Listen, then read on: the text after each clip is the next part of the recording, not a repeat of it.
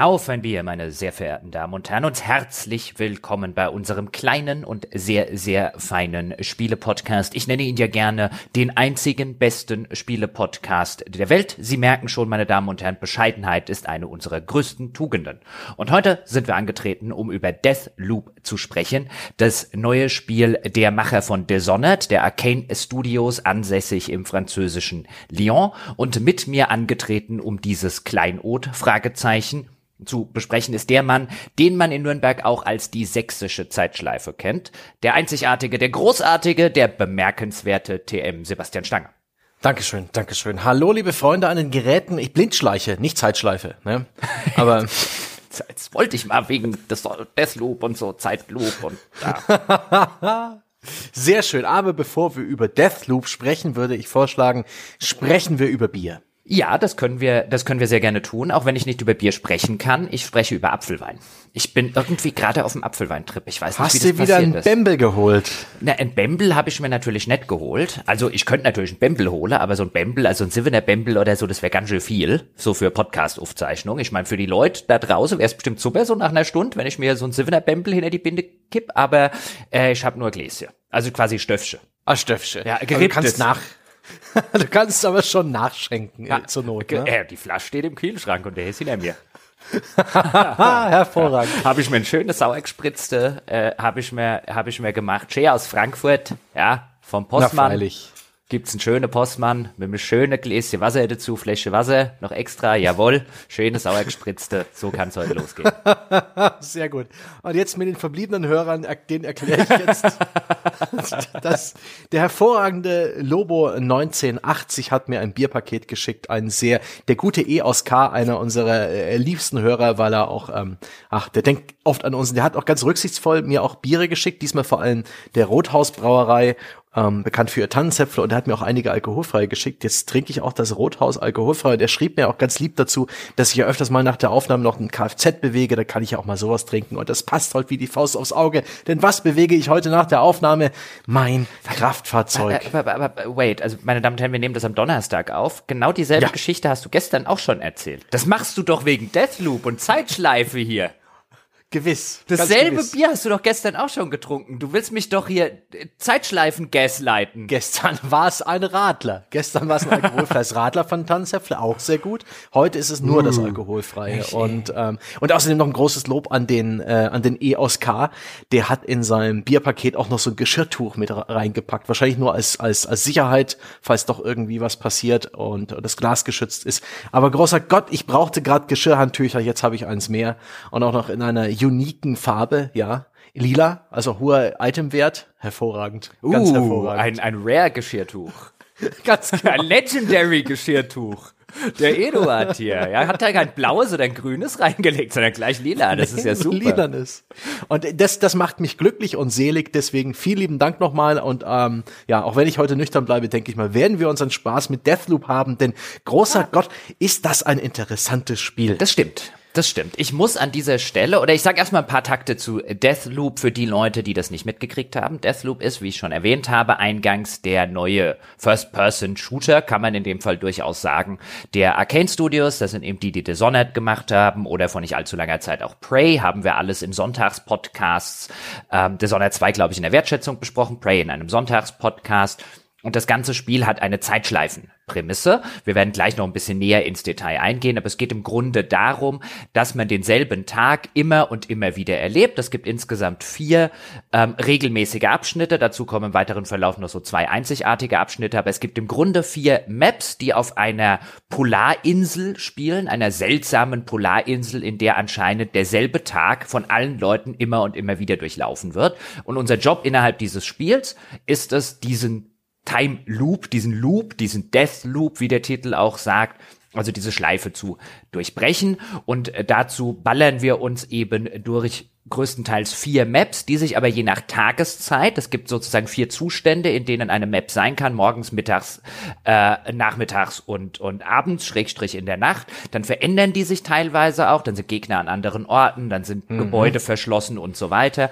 Und das kann man sich so ein bisschen grundsätzlich vorstellen, Sebastian, glaube ich, wie auch viele von diesen Roguelite-Spielen, wo man sozusagen immer wieder von vorne anfängt, aber eine gewisse Progression übernimmt. Nur hier als Shooter. Ja, obwohl ich diesen Roguelike-Begriff, den hatte ich so in der Grunderwartung zu diesem Spiel. Ja, da wurde uns ja ein Spiel versprochen mit der Zeitschleife, spiel denselben Tag wieder und wieder und versuche aus dieser Schleife auszubrechen. Und ich dachte mir in der Erwartungshaltung, das klingt nach einem Roguelike. Das klingt nach so einem Spiel, dass man immer wieder neu beginnt und das immer wieder andere Permutationen annimmt und sich deswegen immer wieder anders anfühlt. Aber das ist es eigentlich nicht. Letztendlich ist es doch ein erstaunlich linearer Shooter sogar, ein Sandbox-Shooter, mhm. der sich bloß ganz anders spielt als andere Shooter, die man vorher gespielt hat. Ja, der hat, hat, sich ein bisschen ein anderes Gewand angezogen. Das mhm. finde ich auch ganz interessant. Da sollten wir dann im Detail gleich noch drauf eingehen, inwiefern das wirklich irgendwie ja, so mit ja, Roguelites ja. zu vergleichen ist. Das ist aber schon ein sehr guter Punkt. Ich habe es jetzt einfach nur, damit man sich so mal ganz grundlegend was drunter mhm. vorstellen, äh, gesagt. Und das ganze Ding erscheint konsolenexklusiv für die PlayStation 5. Wer es geschafft hat, bislang eine davon zu kriegen, kann es dort konsolenexklusiv spielen. Es gibt es auch auf dem PC, auf Steam oder eben über Bethesda äh, das Bethesda Net. Und ähm, wer jetzt denkt, warte mal, Bethesda und so, weil das ist der Publisher davon, mhm. die irgendwann die Arcane Studios übernommen haben. Aber warte mal, das ist doch irgendwie so Microsoft mittlerweile, oder? Genau. Also werden die meisten Leute da draußen wissen, aber ich sag's noch mal ganz kurz dazu. Bethesda wurde vor einiger Zeit für sehr, sehr viele Milliarden von Microsoft übernommen.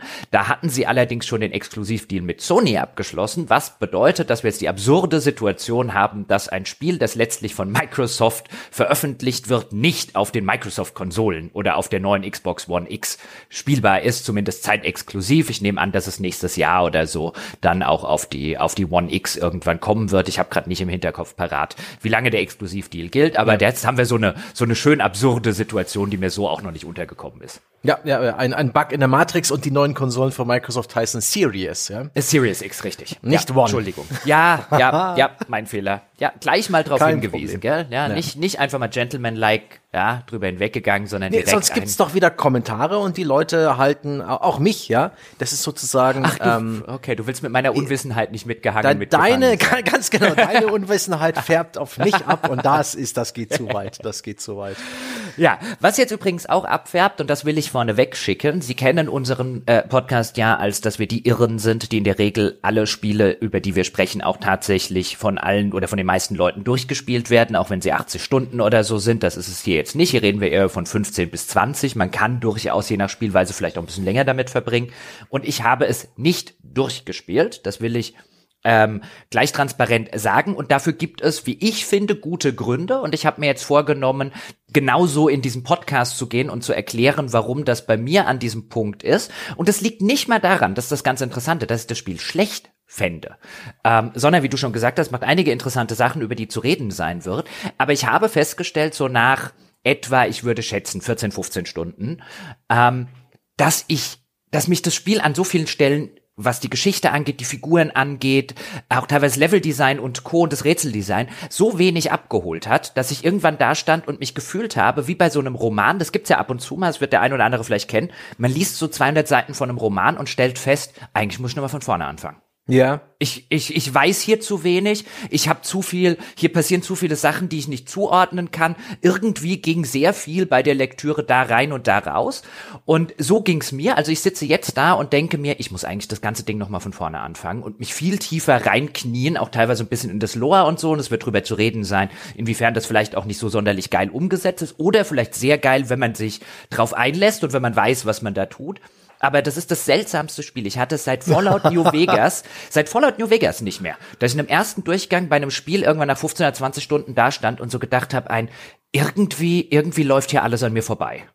Und irgendwie habe ich die ganze Zeit den Eindruck, ich übersehe was oder ich verstehe was nicht oder ich habe keine Ahnung. Also es ist nicht so, dass ich das Spiel nicht verstehe, aber ich glaube, ähm, ich, ich muss das noch mal von vorne spielen. Und dann werde ich vielleicht irgendwann mal mit André und so weiter noch drüber quatschen. Aber jetzt so als meine meine Einschätzung so nach dem ersten nach dem ersten Fast-Durchgang ist einfach eins. Nee, ich, das das das muss ich noch mal von vorne spielen. Das ist wie der Roman, den ich nach 200 Seiten noch mal von vorne anfangen muss. Ja, da hast du einen großen Fehler begangen der in vielen, vielen, vielen, vielen anderen Spielen komplett ohne Konsequenzen bleibt, nämlich einfach, du bist hingegangen zu einem Missionsziel, zu einem wichtigen Objekt, hast es einfach angeklickt und ignoriert, ja, was da noch an Dokumenten lag, an Audiologs, was Nein, ja, dir, eben, ähm, ja eben nicht. Also das ist ja eben die, die, die Problematik. Jetzt greifen wir schon mal ein bisschen vorweg, aber das Okay. macht so schön deutlich. Ich bin ja in der Regel der Spieler, der durch jeden Level geht und mindestens viermal den Level ablatscht und jedes Dokument liest, jede E-Mail liest, jeden Zettel aufsammelt und so weiter. Ich bin ja der Completionist vor dem Herrn. Und natürlich habe ich das auch so angefangen.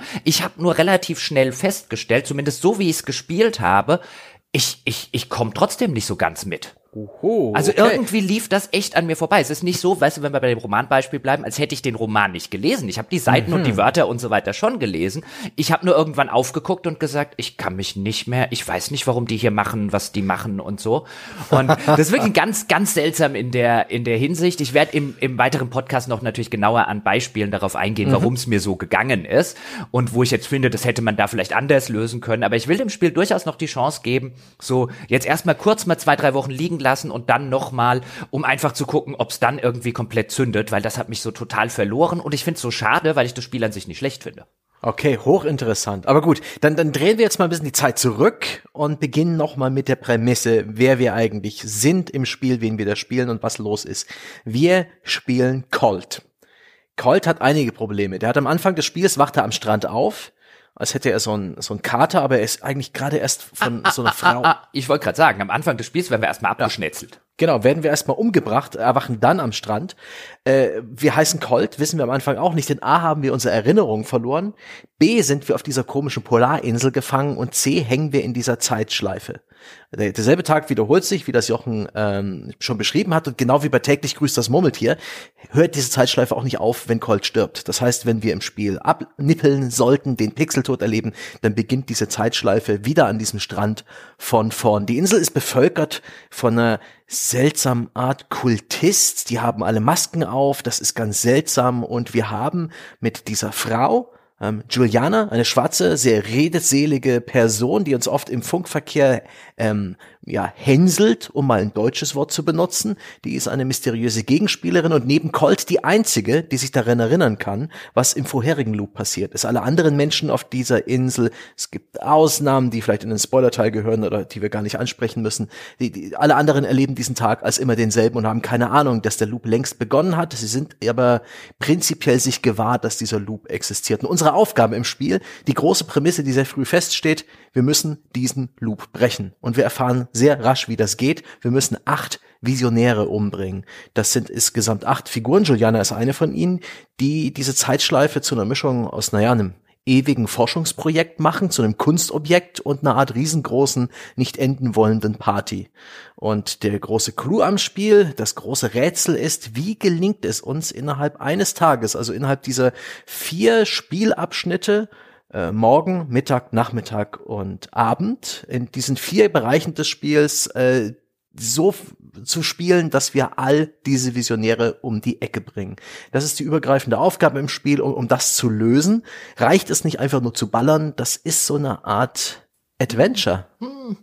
Jetzt, jetzt, jetzt, äh, äh, äh, ja, äh, kann man so spielen. Ähm, es reicht aber auch nur zu ballern. Ja, Ja. richtig. Wenn, wenn man sich die Stützräder anschnallt, die das Spiel anbietet und einfach nur von Missionsmarker zu Missionsmarker rennt, aber äh, dazu, dafür reden wir Aber später. das ist ja, das ist ja alles eine wunderbar fantastische Prämisse. Ähm, dieses, okay, wir, also diesen, diesen Tag auch aufzuteilen und dann eben, wir, wir fahren relativ schnell, es gibt diese acht Visionäre, die gewissermaßen so die, das, das das scheint irgendwie eine Art Projekt zu sein, eine Art Forschungsprojekt, ähm, in das dann auch Leute dazugekommen sind, die nur Geld reingepumpt haben, um denselben Tag immer und immer wieder zu erleben und einfach nur dekadente Drogenpartys zum Beispiel zu feiern und einfach sagen, da sind wir ja unsterblich. Denselben Tag immer und immer wieder, hier in so einem kleinen abgeschiedenen Areal, was es damit auf sich hat, wissen wir am Anfang auch noch nicht. Und hier machen wir jetzt einfach den Rest unseres Lebens, machen wir dekadente Drogenpartys und so.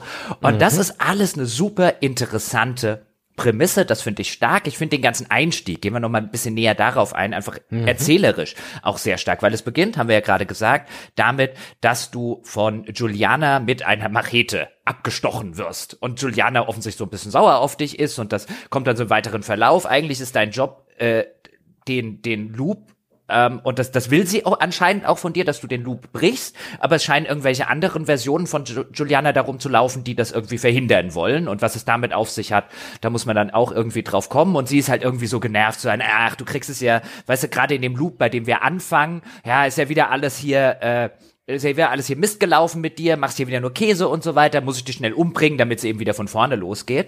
Und dann wird man noch von einer anderen Version von Colt, also der anscheinend sind mhm. auch mehrere Colts unterwegs in der ganzen Geschichte, das kann man so auch ein bisschen vergleichen mit so einem Bioshock Infinite oder so. Yep. Von dem kriegt man dann einen wichtigen Hinweis, der hält einen dann, während man irgendwie aus einem, aus äh, einem hohen Anwesen irgendwie in den, in den Tod stürzt, vermeintlich, hält er einen kurz am Fuß fest, sagt einem noch mal so einen wichtigen Hinweis, lässt einen dann los, damit man wieder stirbt, dann wachen wir auf und dann können wir sozusagen im zweiten Loop, das ist so dieser Tutorial-Anfang, mhm. äh, der sehr linear verläuft, im zweiten Loop können wir dann den Hinweis finden, den uns unser alter Colt gesagt hat. Dann meldet sich Juliana wieder über Funk und macht sich ein bisschen über uns lustig und macht halt so Andeutungen, na, bist du schon so weit, dass du das und das und das schon weißt und all solche Geschichten und der ganze Einstieg, diese ganzen Dialoge, ich habe es auf Englisch gespielt zwischen Colt mhm. und Juliana, die sind auch großartig vertont. Dieses ja. ganze Banter ist richtig nett geschrieben. Ähm, das Spiel findet, finde ich, dieses eine sehr sehr schöne Tonalität, dass es sich nicht zu 100 Prozent ernst nimmt und seine äh, ganze Prämisse, also wie Colt mit der Situation umgeht, der hat halt immer einen blöden Spruch auf Lager. Das ist eher so der klassische Actionheld der 80er. Ich meine, das ganze Spiel hat ja auch so ein 60er-Jahres-Setting. ähm, so der klassische altmodische Actionheld, der halt, weißt du, wie bei so einem Lethal Weapon oder so, ich nehme jetzt absichtlich ein paar modernere Filme, die man kennen, äh, äh, kennen könnte, das jetzt halt nicht so ein richtiger sich total ernst nehmender ähm, äh, Hardcore Ultra Realismus Nitty Gritty Film ist, sondern schon so einen so einen ähm, so einen bisschen larger than life Protagonisten ja. und so hat. Und all das funktioniert total super. Ich mochte diesen diesen Einstieg sehr gerne ähm, und ich mochte es auch gerne, dann, dann zum ersten Mal sozusagen in diese Level entlassen zu werden, weil im Gegensatz zu Dishonored jetzt, das ja viele Leute ähm, zumindest kennen werden vom Namen her, sind das auch sehr überschaubare Level, diese vier, die es gibt, die sich dann eben in Teilen ändern, wenn man sie zu unterschiedlichen Tages- und Nachtzeiten besucht. Und überhaupt so diese Prämisse, dann finden wir relativ schnell eben raus, diesen Loop können wir nur durchbrechen, warum auch immer wir ihn durchbrechen wollen. Auch das müssen wir irgendwie rausfinden. Mhm. Wer sind wir eigentlich?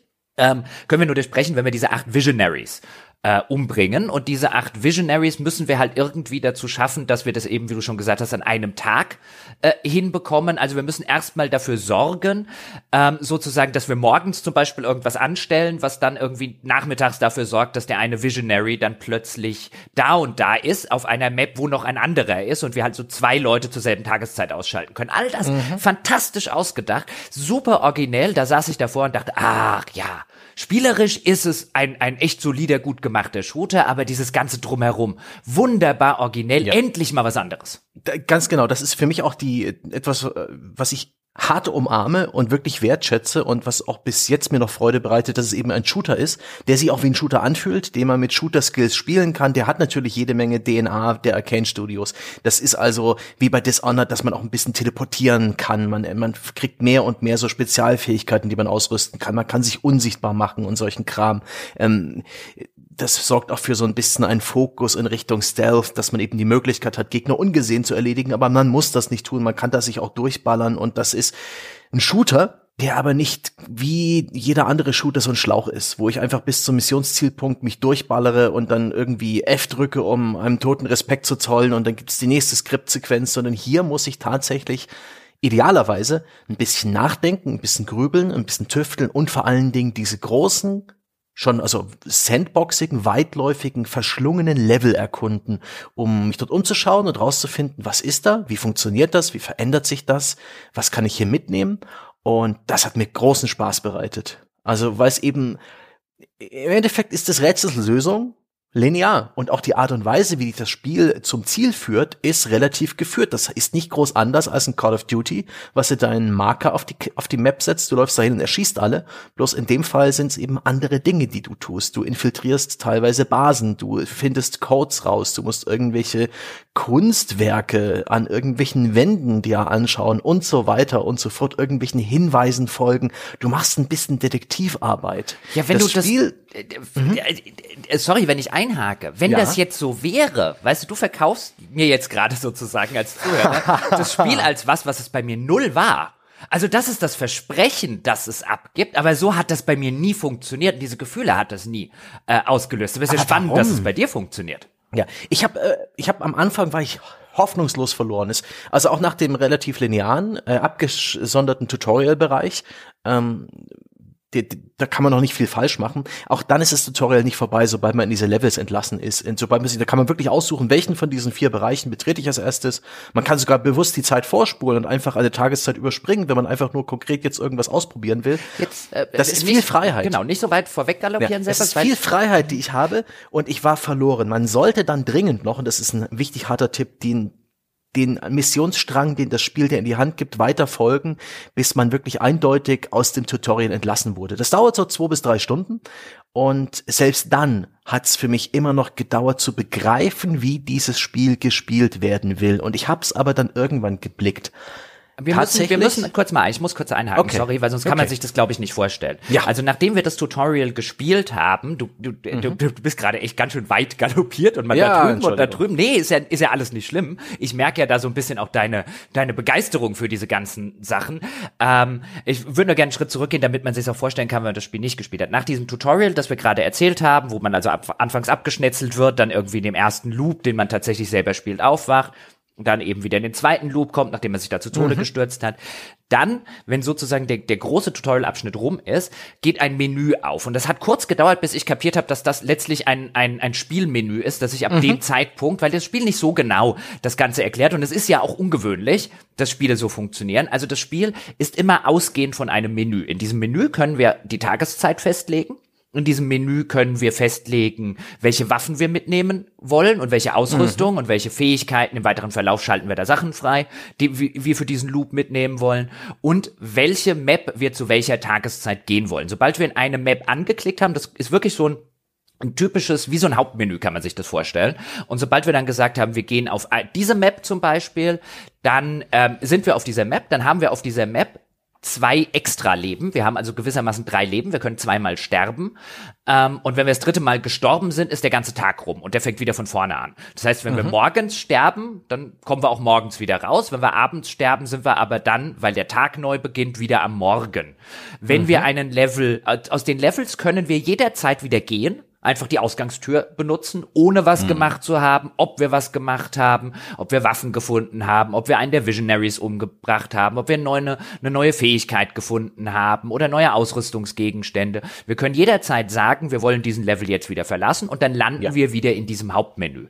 Und ähm, das ist schon mal eine sehr, sehr ungewöhnliche Art und Weise für ja. einen Shooter, ähm, dich immer wieder sozusagen aus diesem Menü, der das Menü ist gewissermaßen der Hub, der ein anderes Spiel wäre, irgendwie die Stadt oder sowas, wo man immerhin wieder zurückkehrt. Und das ist einfach nur ein, ein übrigens bedienungstechnisch auf dem PC eher eher äh, unnötig kompliziertes ja. äh, äh, Geschichte, wo man halt immer wieder, wie gesagt, Ausrüstung anpassen kann, dann eben überlegen will, was machen wir zur jetzigen Zeit. Und man kann auch immer dort seine Hinweise überprüfen. Und das Spiel schüttet einen mit Hinweisen, die man in den einzelnen äh, Orten zu gewissen Tageszeiten finden kann. Die werden in so eine Art Journal aufgenommen und die kann man dann eben sich in dem Hauptmenü auch nochmal genauer angucken und kann dann teilweise die Quests tracken. Dann kriegt man halt so einen Questmarker oder man kann halt gucken, oh, ich habe da jetzt was gefunden, das hat gesagt, auf der und der Map ähm, äh, passiert irgendwie mittags irgendwas Besonderes, dann spiele ich die mal mittags und guck, was das ist. Und das ist häufig optional, ähm, manchmal aber auch für die Hauptquest, alle acht von denen an einem Tag umzubringen, ebenfalls wichtig. Und bis ich da diese Struktur auch wirklich richtig verinnerlicht hatte mit dem, ah, ich kann jederzeit wieder aus dem Level rausgehen, ich habe eine super tolle mhm. Waffe gefunden, lieber mal zurückgehen. Denn wenn wir, ähm, wenn wir sterben in dem Level, dann verlieren wir einfach alles, was wir dabei hatten. Mhm. Außer wir haben es vorher in diesem Menü. Die erste Hauptquest schaltet gewissermaßen dieses Feature frei, ähm, dass wir mit einer Währung, die wir innerhalb dieser Spielwelt finden, können wir Gegenstände, zum Beispiel Waffen oder eben solche Ausrüstungsgegenstände oder Fähigkeiten, die können wir ähm, gewissermaßen Infusion nennt sich das in der englischen Version. Also da können wir die Währung dafür ausgeben und dann haben wir die beim nächsten Loop wieder. Die ersten mhm. ein, zwei Loops, die macht man und stellt, stellt halt fest, oh, verdammt, meine ganze Ausrüstung ist ja weg. Und dann schaltet man eben dieses Feature in der ersten Hauptmission frei und ab da kann man eben sagen zum Beispiel, oh, ich habe hier eine super geile Wumme gefunden. Lieber mal zurückgehen, ja, Infusion machen, weil wenn ich jetzt dreimal draufgehe, mhm. dann ist die weg. Ja. Und das ist auch so ein bisschen was, der Gedanke noch ganz kurz, was man vielfach von Roguelites kennt. Ja, so ein, breche ich den Loop ab? Wir haben neulich mal über Loop Hero gesprochen, mhm. dieses, äh, dieses Spiel. Breche ich den Loop ab? Gehe ich jetzt lieber mit den gesammelten Beute irgendwie zurück? Ja, oder riskiere ich es ja. noch? Ja, und das auch, stimmt. Auch, auch, auch das ist ja eine echt nette Sache, weil es zu so Sachen führt. Ah, ich wurde schon zweimal getötet, beim nächsten Mal wäre alles weg, aber ach, da drüben, noch um die eine Ecke oder so und dann so, ach, verdammt. ähm, und das macht das Spiel wirklich sehr nett. Man muss halt, man muss halt verstehen, das hat diese, das hat so, äh, ausgehend von diesem Menü eben so eine ganz eigenwillige Struktur, die man in AAA-Spielen sonst einfach nicht sieht. Und auch das finde ich super. Ja, das, das hat, da muss ich eigentlich unterschreiben, was du gerade gesagt hast. Es hat so lange gedauert bis ich geblickt habe, wie essentiell wichtig dieses Menü ist. Dass es nicht irgendwie so eine Zwischenblende ist, sondern ein zentraler Spielbestandteil. Der Ort, wo du deine Erfolge konsolidierst, wo du die nächsten Pläne schmiedest, wo du taktisch überlegst und recherchierst, was du als nächstes tun wirst. Und weil am Anfang hat mich das Spiel ja auch zugeschissen mit Hinweisen. Jedes Mal, wenn ich irgendwie ein Chatprotokoll gelesen habe, in einem der PCs da, ein Audiolog angeschaut habe, irgendein Dokument gefunden habe und durchgelesen, jedes Mal wurde die Erkenntnis aus diesem Dokument, so banal sie auch war, in irgendeinem automatischen Interface-Element festgehalten und in, äh, in einem Untermenü gespeichert, wo ich dann auch überschüttet war mit diesen, mit diesen Tipps und Hinweisen, bis ich irgendwann begriffen habe, dass das Spiel sehr wohl alle wichtigen Hinweise für dein Haupt, für dein Hauptziel, diese Visionäre tötet, gesondert in dem Menü sammelt, alle anderen Hinweise nochmal woanders sammelt und für dich auch ein bisschen aufbereitet und strukturiert. Und so kannst du auch jederzeit, und das hat mich echt, das hat ein bisschen gedauert, aber ich habe das dann echt gemocht, Rückschau halten kannst, dann kannst du zurückgehen, was hatte ich denn da gefunden, okay, wie lautet denn dieser Code, da muss man gar nicht so viel mit Stift und Zettel aufschreiben, hier und da habe ich tatsächlich Stift und Zettel genutzt, aber eigentlich erledigt das Spiel für dich sehr viel Arbeit, Arbeit, die in anderen Genres, wie zum Beispiel in einem Point-and-Click-Adventure, fast schon eine Art Lösung darstellen würden. Wer will, kann sich komplett auf diese Stützräder stützen Haben beim muss ich, eigentlich nicht nachdenken. Ich bin nur geschlingert. In genau dieser Hinsicht. Dann reden, dann reden wir kurz darüber, denn was das Spiel ja machen will, was ich eine geile Idee finde, ist ein, dadurch, dass sich die Level immer so ein bisschen verändern, ähm, wenn der Tag voranschreitet, weil, wie ich schon gesagt habe, Gegner weggehen ähm, oder an andere Orte gehen, abends wird irgendwo eine Party gefeiert oder so und dann sind, sind, sind zum Beispiel neue Gebäude offen und andere verschlossen. Und einer der frühen Hinweise, die eher optionaler Natur ist, in der allerersten Map, auf der man ist, in Abdam, wie es heißt, oder wie das, das Örtchen sozusagen mhm. heißt, durch das man sich da bewegt, stehen so zwei Typen mit, also zwei Gegner mit so einer Spitzhacke an einer Mauer und hacken da irgendwie drauf rum ähm, und scheinen da irgendwie was freilegen zu wollen. Und dann kommt sofort auch der Hinweis, irgendwie zwei Vollidioten, weil, weil Colt halt auch so ein bisschen so für sich denkt und die, mhm. die, die Sachen halt so schön sarkastisch auch so ein bisschen aufbereitet. Da sind so zwei Vollidioten, die irgendetwas freihacken wollen. Vielleicht sollte ich mal gucken, was das ist. Und dann kann man eben später am Tag auf dieselbe Map wieder zurückgehen und einfach mal gucken, was die da gemacht haben. Das ist jetzt so eins der ganz frühen Sachen, wo man da diesen Hinweis bekommt, indem man denen einfach auch so ein bisschen zuhört. Man kann halt Gespräche belauschen und dann kommt irgendwann automatisch dieser Hinweis und dann steht der im Questlog, den kann man dann nicht explizit tracken, aber da kann man halt einfach gucken, ah, das gab's ja auch noch. Und dann geht man dahin. Aber es gibt von diesen Hinweisen, die vielfach optionaler Natur sind, einfach so unfassbar viele mhm. in dem Spiel. Die Hälfte davon gefühlt hatte für mich erstmal sehr wenig Aussagekraft. So, ich habe jetzt eine Information, weiß aber noch nicht genau, was ich mit der Information machen soll. Dazu sind diese vier Maps, die es gibt. Wie gesagt, es gibt noch zwei sozusagen Story-Maps, die man dann im Laufe erledigen muss, aber die stehen nicht ständig offen. Und dazu sind diese vier Maps zwar sehr überschaubar im Vergleich zu Dishonored zum Beispiel, das hatte teilweise deutlich größere Level, aber Echt? noch größer? Ja, die, die Level sind an sich nicht groß, die sind nur sehr verwinkelt. Also hm. von der reinen Dimension, von einem Ende des Levels zum anderen zu laufen, sind die sehr klein. Aber innerhalb dieser Level gibt's halt zig Zeug und alternative mhm. Routen und dann da unten nochmal durch die Kanalisation und ähm, und so weiter und so fort. Man kann in der Regel, weil man sehr früh im Spiel so eine Double Jump Funktion kriegt, auch die ganzen Dächer hochklettern. Ähm, es gibt sehr, sehr viel in einem eigentlich recht überschaubaren Areal zu machen, aber die Hälfte davon, gefühlt, kannst du nicht machen, wenn du das erste Mal hinläufst. Ja. Ähm, weil du von, weil du ne? von irgendwo anders einen Code brauchst. Fragezeichen. Mhm. Und mir ging es jetzt wirklich über zehn Stunden immer so, dass ich durchgehend durch dieses Spiel gelaufen bin mit dem, mit dem, mit dem unangenehmen Gefühl, ich verpasse was, ich verpasse was, ich verpasse was. Weil wenn ich an einen Safe komme, der einen Code braucht, oder wenn ich an irgendetwas komme, was also äh, was Größeres, was offensichtlich Teil eines Rätsels innerhalb der Spielwelt ist, stehe ich jedes Mal davor und denke mir, kann ich das jetzt hier lösen oder ist das hier noch für mich gar nicht lösbar und ich hätte in irgendeiner anderen Map zu irgendeiner anderen Uhrzeit den Code finden müssen oder den Hinweis, was ich hier denn genau machen äh, muss und dann, dann, dann, dann klicke ich die an und dann drehe ich hier mal an einem Rad und es passiert nichts und ich weiß nie, Liegt es an mir, weil ich jetzt gerade hier was übersehen habe, irgendeinen Hinweis, oder soll das gerade nicht funktionieren und soll erst irgendwie in fünf Stunden funktionieren? Und das ist ja so ein bisschen dieses Metroidvania-Prinzip. Ja. Und ich finde das gar nicht schlimm. Aber hier wird es so extrem eingesetzt, dass für mich ganz persönlich, das würde ich noch nicht mal dem Spiel so riesig ankreiden, das wird bei anderen Leuten bestimmt besser funktionieren, aber für mich ganz persönlich, ich ständig dieses frustrierte Gefühl habe, ich, das hier sieht interessant aus, das sieht aus, als müsste ich hier irgendetwas machen, als gäbe es hier ein Rätsel zu lösen. Ähm, und ich mein, denke ein, aber ich weiß nicht, wie ich es lösen soll. Liegt es an mir? Bin ich zu blöd, das zu lösen? Habe ich einen Hinweis übersehen? Oder kann ich das hier gar nicht lösen? Und das passiert halt dauernd. Und dadurch, dass die, dass die Level auch noch so total verwinkelt sind, ähm, führt das noch mehr dazu, dass ich halt jederzeit irgendwie denke, habe ich alles gesehen? Kann ich das da drüben machen? Hätte ich da noch irgendwie lang gehen sollen? Und für jemanden wie mich, der halt gerne alles bis auf den letzten Fitzel erforscht, ist gerade hm. der ganze optionale Teil so frustrierend gewesen, dass ich irgendwann nur noch die Main Quest gemacht habe und nur noch dem Questmarker hinterhergelaufen bin. Und die ist dann halt ausschließlich ein, ein, ein Töte Visionaries. Und ist eigentlich ja. relativ eindimensional. Ja, so das stimmt. In, in der Hinsicht. Und ich würde den ganzen optionalen Krempel gerne machen, aber er frustriert mich total und, und, und lässt mich völlig lost irgendwie stehen. Also das ist in der Hinsicht null ein Jochenspiel. Und dazu kommt noch, dass es, wie du schon erwähnt hast, halt einfach sehr viele Zettel gibt und Computerterminals und was man halt aus dieser Sorte Spiel so alles kennt. Hm. Und ich würde auch nicht sagen, dass die schlecht geschrieben sind, aber die gehen völlig an mir vorbei. Ich will, will ein Beispiel nennen. Der erste Computer, den man findet in Coles Apartment, da unterhalten sich einige der Visionaries, also da findet man so eine Art Chat Transkript, mhm. Transkript, wenn man so möchte. Und die unterhalten sich A, alle in Nicknames. Also die, die heißen nicht so dann, wie sie tatsächlich heißen. Ähm, und sie unterhalten sich halt alle so typisch auf so eine Art und Weise ähm, ein, wie es natürlich auch natürlicher ist. Ich will nicht sagen, dass das schlecht geschrieben ist, aber halt auf so eine Art und Weise, dass du dir auch noch zusammenpuzzeln musst, worum es überhaupt geht.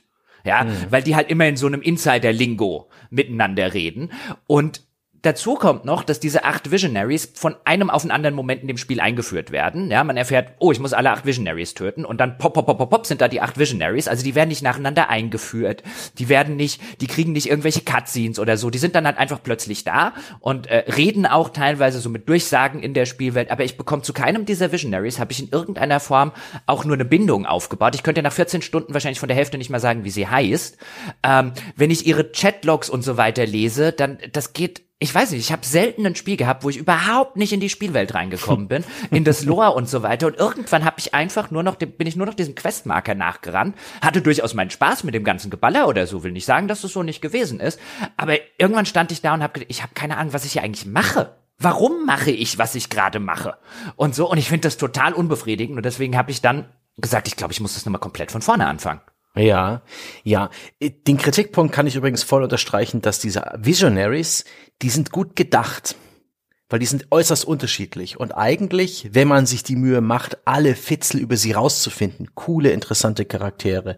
Ähm, aber das kriegt man nicht wirklich mit, wenn man das nicht sucht, wenn man nicht Energie und Arbeit reinsteckt, mehr über sie herauszufahren. Ja, und, Dann kann man diesem Spiel so ein bisschen Faszination entri äh, ent entringen. Ich habe das aber, ja boah. gemacht. Ich mache das ja immer. Ich mache das ja in allen Spielen. Aber mir ging es dann irgendwann so, dass ich diese Schnipsel und diese Chatlogs so frustrierend fand, weil ich dann davor saß, wer ja. war jetzt doch gleich noch mal Nickname XY, wer war doch gleich noch Fia von eine von diesen, war das jetzt die oder die? Ja dass ich irgendwann so frustriert war, dass ich alle diese Sachen angeklickt habe, damit ich den Hinweis kriege und ungelesen sofort wieder weggeklickt ja, habe. Und klar, wenn das ein Spiel bei mir macht, ich meine, ich lese in jedem verdammten Rollenspiel die ganzen Ingame-Bücher und so.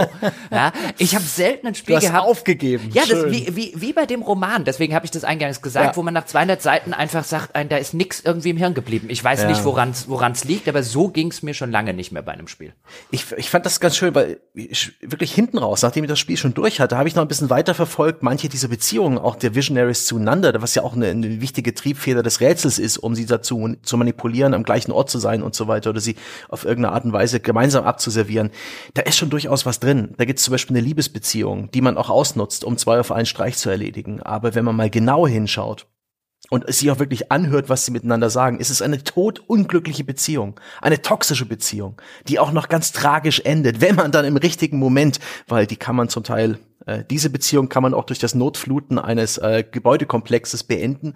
Und wenn man sich dann die Mühe macht, und das habe ich auch nur dank YouTube rausgefunden, an einer Tür zu, zu, warten, wo dieses Pärchen dann versucht zu fliehen, aber die Tür ist verschlossen und die letzten Worte, die sie sich gegenseitig geben, äh, während sie dann wirklich dem Tod entgegensehen, wo er noch zu ihr sagt, ich liebe dich und sie, sie schnauzt ihn nur zusammen, das bricht einem das Herz, das ist da drin, aber das findet man nicht. Und das, diese Charaktere werden einem, wenn man sie zum ersten Mal kennenlernt, einfach überhaupt nicht vorgestellt. Welt. Du kriegst eine Cutscene, nachdem sie zum ersten Mal getötet hast, danach.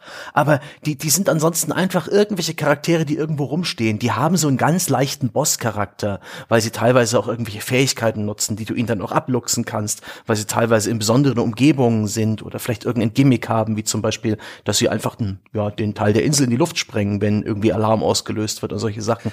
Aber das, das reicht nicht. Da fehlt eine Cutscene, da fehlt ein bisschen ein Intro, ein Video, irgendwas.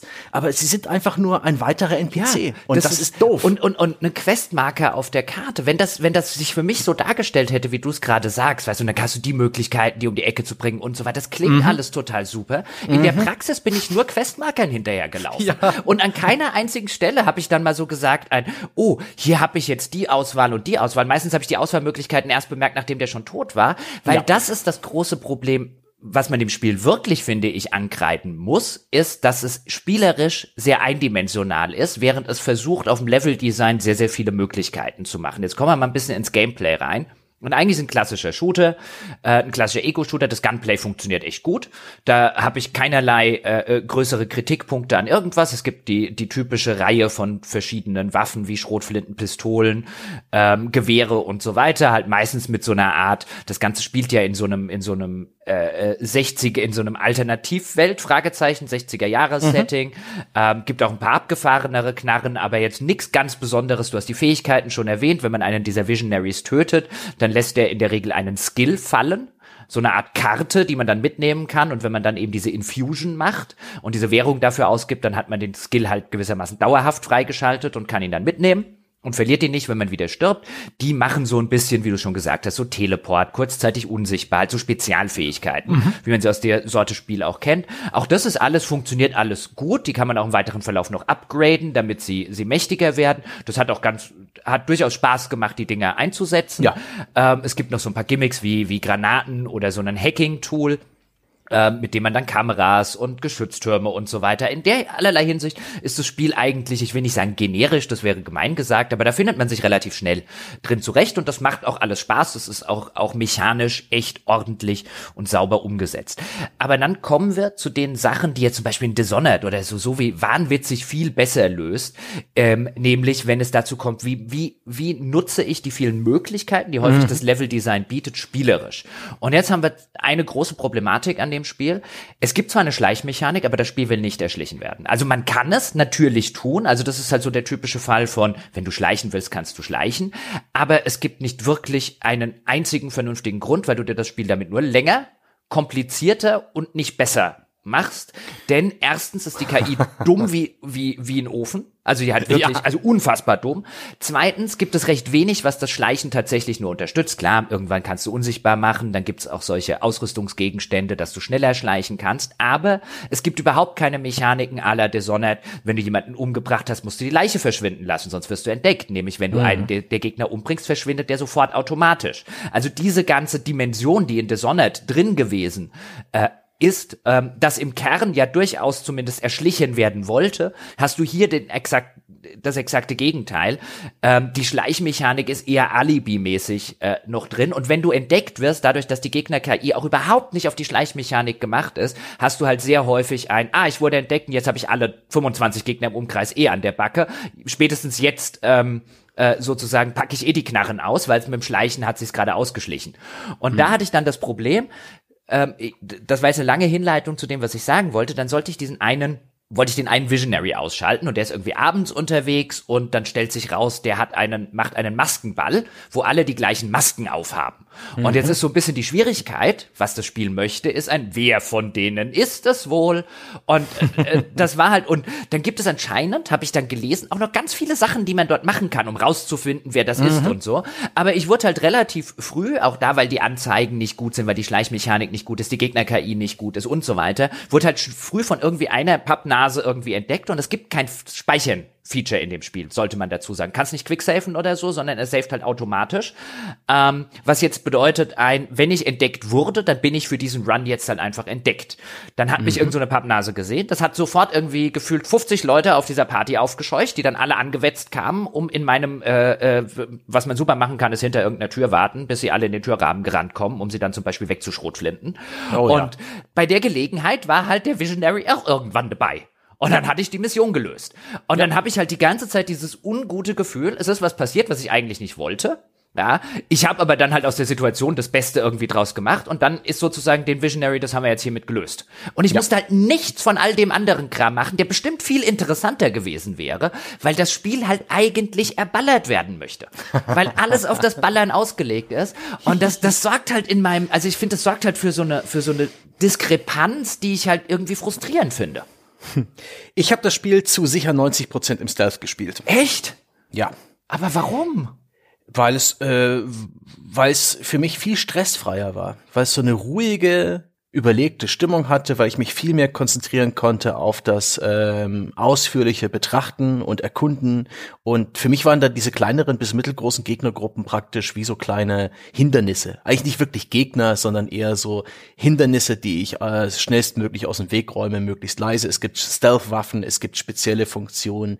Nexus heißt da eine. Da kann man Gegner mittels einer, eines Energieprojektils miteinander verbinden. Die haben dann so Linien, die von Kopf zu Kopf führen. Und was man einem Gegner antut, der in so einem Liniennetz drin hängt, das passiert allen. Und wenn man dann einen gesilenten Kopfschuss anbringt, dann fallen bis zu fünf, sechs Leute gleichzeitig um. Das ist schön, das macht Spaß. Es, es ist nicht super.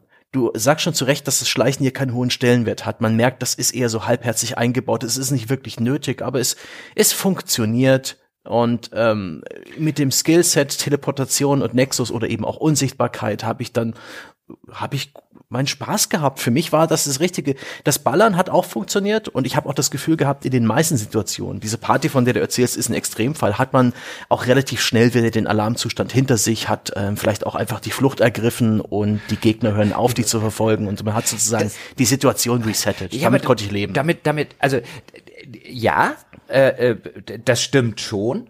Äh, äh, grundlegend. Ich finde mhm. halt, ich finde halt, der andere Weg ist so viel effektiver, schneller, unkomplizierter, nämlich sie alle, einfach alle umzublasen. Ähm, spätestens, wenn du halt erstmal anfängst, bessere Waffen zu kriegen und die Waffen mhm. dann halt auch behalten zu können, weil du das Infusion-System freigeschaltet hast und dann begegnen dir vielleicht deine ersten äh, lila Waffen, weil das auch so ein Ausrüstungssystem hat. Grau ist schlecht und blau ist besser und lila ist bestes. So oh, ungefähr. Gold? Hast du schon Gold? Ja, genau, das kommt dann noch später dazu. Oh. Ähm, und dann habe ich halt meine erste lila Maschinenpistole, die so einen äh, Vampireffekt hatte. Das heißt, wenn ich einen Gegner getroffen hat, hat er mich geheilt. Und das war, ab da war es halt 20 Leute in der Gegnergruppe, no problem. Also es war halt einfach, ich hätte, ich, weißt du, das war halt, vor mir steht ein Problem. Ich kann das Problem jetzt innerhalb von 30 Sekunden lösen oder ich schleiche da jetzt ein paar Stunden gefühlt drum herum. Und das habe ich halt auch vielfach äh, online gelesen. Sehr viele Dishonored-Fans finden genau den Teil ganz, ganz schrecklich, weil ihnen genau diese Spielweise, diese schleichende, und da muss ich da vorsichtig sein, und wenn ich Gegner aufscheuche, bin ich ja relativ schnell tot und so. Das hat denen so extrem äh, gefehlt, und ich kann das nachvollziehen, weil ich halt irgendwann gesagt habe, warum mache ich mir hier eigentlich die Mühe? Das ist so lächerlich einfach, das Spiel. Es hat auch nur diesen einen Schwierigkeitsgrad, zumindest hätte ja. ich nirgendwo anders einen gefunden. Und es ist wirklich einfach. Ne? Und dann, dann, dann wird es halt so eine richtig coole Power Fantasy. Also es hat dann schon Spaß gemacht. Also nachdem ich rausgefunden habe, wie das Spiel, wo ich jetzt vermuten würde, gespielt werden will, nämlich so als richtige Power Fantasy, mal Spezialfähigkeit reingedroschen, dann mal ordentlich äh, Gib ihm gespielt oder so. Es ist sehr schwer dann zu sterben nach der anfänglichen, nach der anfänglichen Hürde. Du kriegst relativ viel Schaden von den Gegnern, du hältst also nicht so sonderlich viel aus, aber wenn du einmal rausgefunden hast, wie du Schaden auslöst, ähm, und vielleicht noch irgendein Ausrüstungsgegenstand, der deine Lebensenergie erhöht, dann, dann, dann räumt's da sowas von gewaltig und das macht Spaß, weil es schnell ist, weil es flott ist, weil es sich gut spielt und so. Aber es wird halt auf Dauer, ist das halt die effektive Spielstrategie. Hm. Einfach, ich bin einfach überall rein. Bei jedem Visionary letztlich, ja, und hab gesagt, ein, der hat, wurde mir auf der Karte markiert, ja, und dann marschieren wir dort rein und dann ballern wir die alle um. Und ja, es gäbe noch zig andere Möglichkeiten, aber dann muss ich mir aktiv das Spiel langwieriger, langsamer und auch nicht schwerer dabei machen.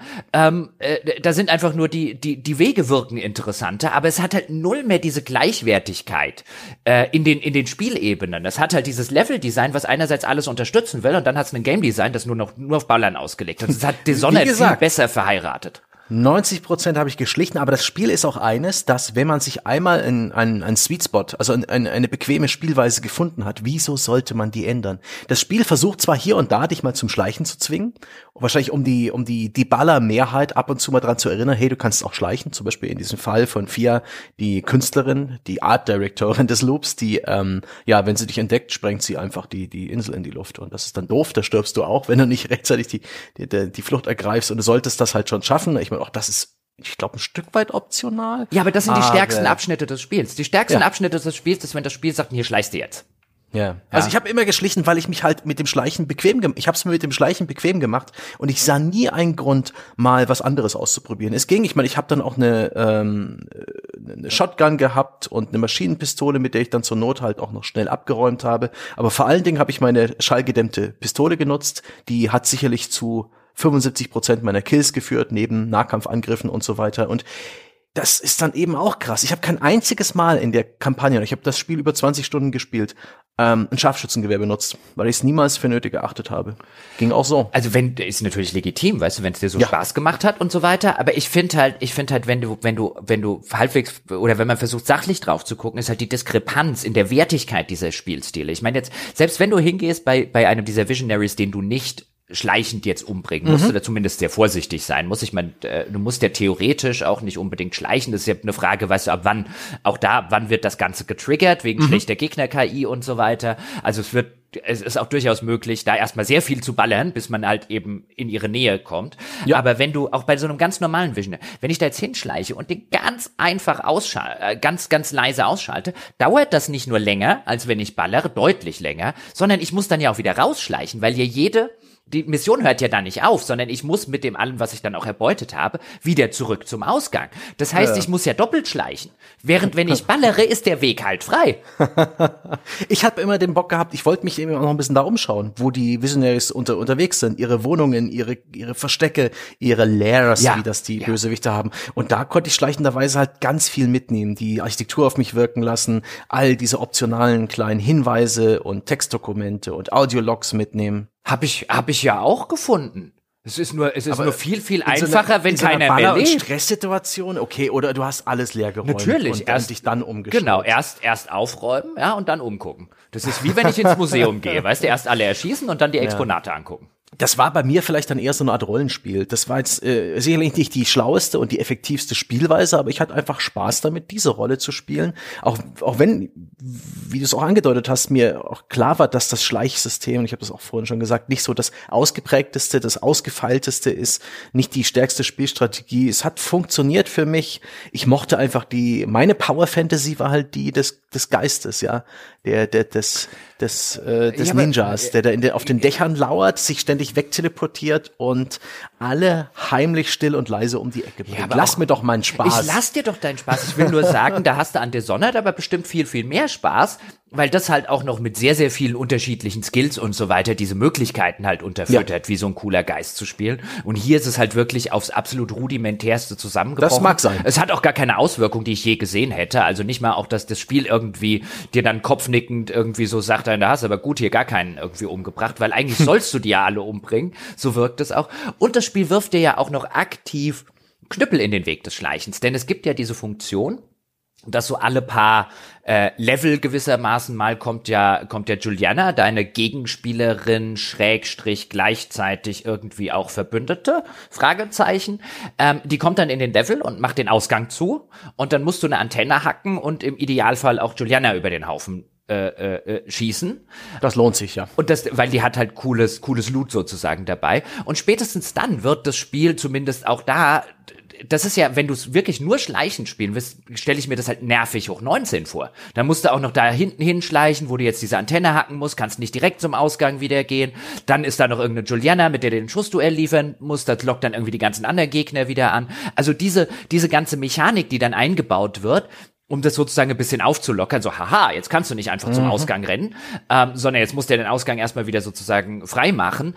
Die ist ja voll auf Ballern ausgelegt. Ja, ja, ist sie, ist sie und und und äh, voll auf jetzt störe ich denjenigen der schleicht. Ich meine wenn ich dann irgendwie rausrenne ähm, teilweise respawnen ja auch innerhalb des Levels die Gegner wenn du irgendwie den den Visionary umgebracht hast. Also ich hatte erheblich mehr Respawns. Ja es gibt so es gibt Skriptpunkte wo dann plötzlich wieder Gegner da sind wo ich vorher alle erledigt habe. Das ist tatsächlich ein bisschen merkwürdig und also, also auch das ist ja so eine typische ja. Sache, wo du eigentlich jetzt den Ballerspieler belohnen willst, dass der auf dem Rückweg noch was zu ballern hat und nicht unbedingt den Stealth-Spieler, dass der auf dem Rückweg jetzt, wenn er Stealth-mäßig die ganzen Gegner ausgeschaltet hat, dann würde ich ja davor stehen und sagen, ey, ja, Arschgeigen.